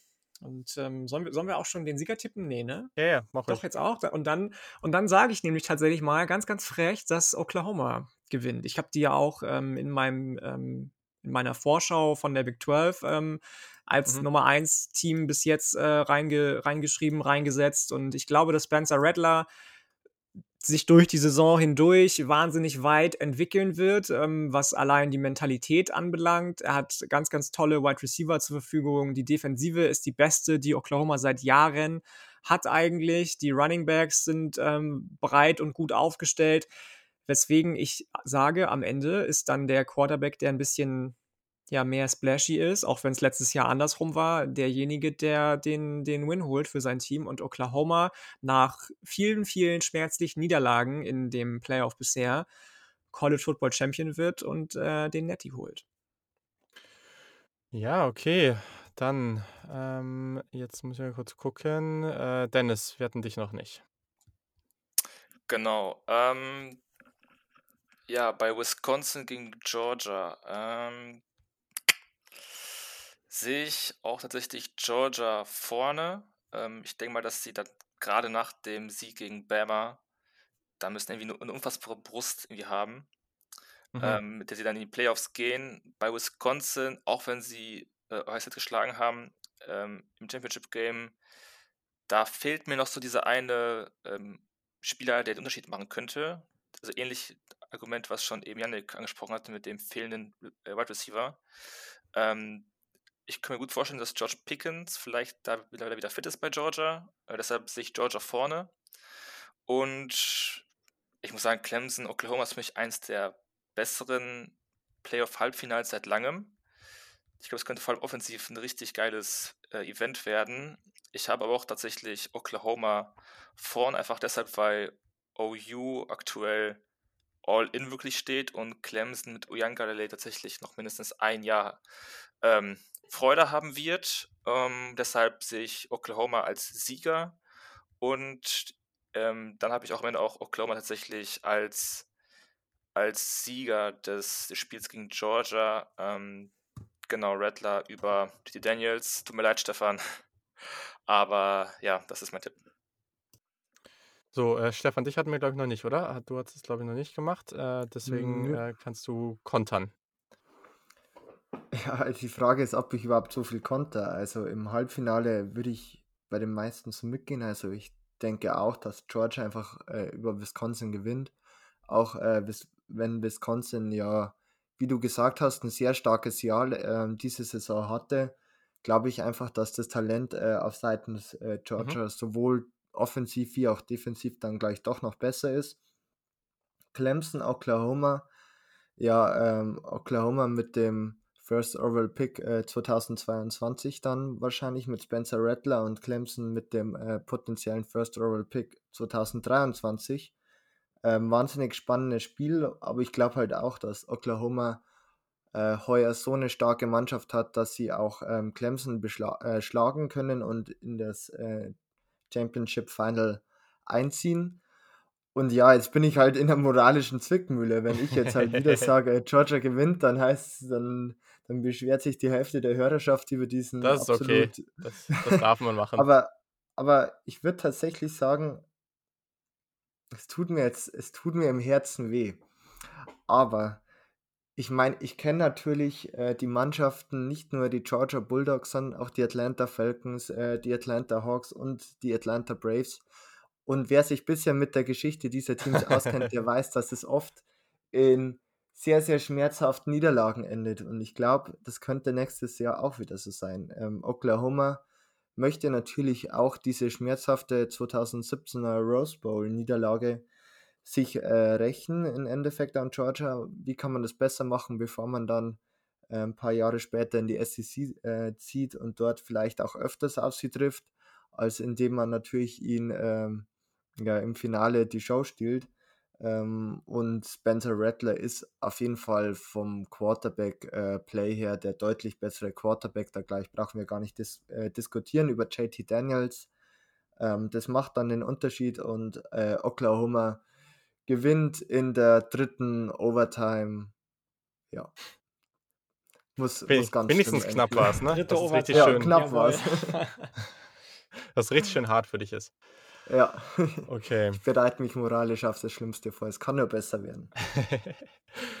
ja, cool. Ja, ich, ich glaube, ich werde jetzt meinen mein Tipp hier sehr, sehr stark darauf basieren, was jetzt in dieser, in unserer Mox-Season passiert ist. Wir haben jetzt auch noch unsere Top 25 nächste Woche, da will ich ja nicht zu viel spoilern.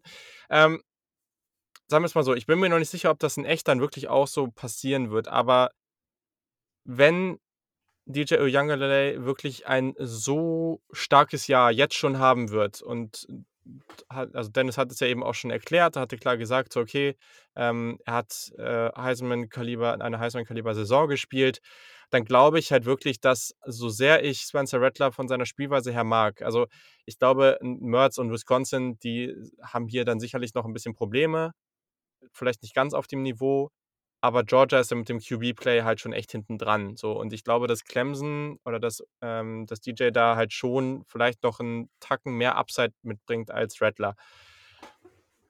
Clemson darf man nicht vergessen, was diese Defensive Line, Miles Murphy, Brian Brzee und Co., was die so damit reinbringen, das ist richtig, richtig gut so. Und ähm, deswegen würde ich jetzt in diesem Fall dann, wenn man jetzt davon ausgeht, dass so Younger wirklich auch schon so ein starkes Jahr hatte, ähm, dann wirklich auch tippen, dass Clemson am Ende das Ding holt. Auch wenn ich das überhaupt nicht gerne sehen würde. Äh, aber dann würde ich jetzt hier tippen, dass sie das Halbfinale gewinnen und dann im Finale sich gegen Georgia durchsetzen. Genau. Jo, das war ein Brett. Crazy. sehr, sehr lang geworden. Aber äh, ja, ich denke, es war noch nicht alles perfekt, aber das ist das erste Mal und wir haben uns gedacht, äh, wir wollen sowas mal ausprobieren. Also, wenn ihr dazu Feedback habt, dann dürft ihr das natürlich sehr, sehr gerne an uns weiterleiten. Ihr findet natürlich auch die ganzen Twitter-Handles und so weiter von, äh, von unseren Gästen in den Show Notes. Folgt den Jungs auf jeden Fall. Die hauen jetzt natürlich auch, wenn die Saison startet, die ganze Zeit richtig coolen Content raus. Das ist äh, absolutes Must-Follow.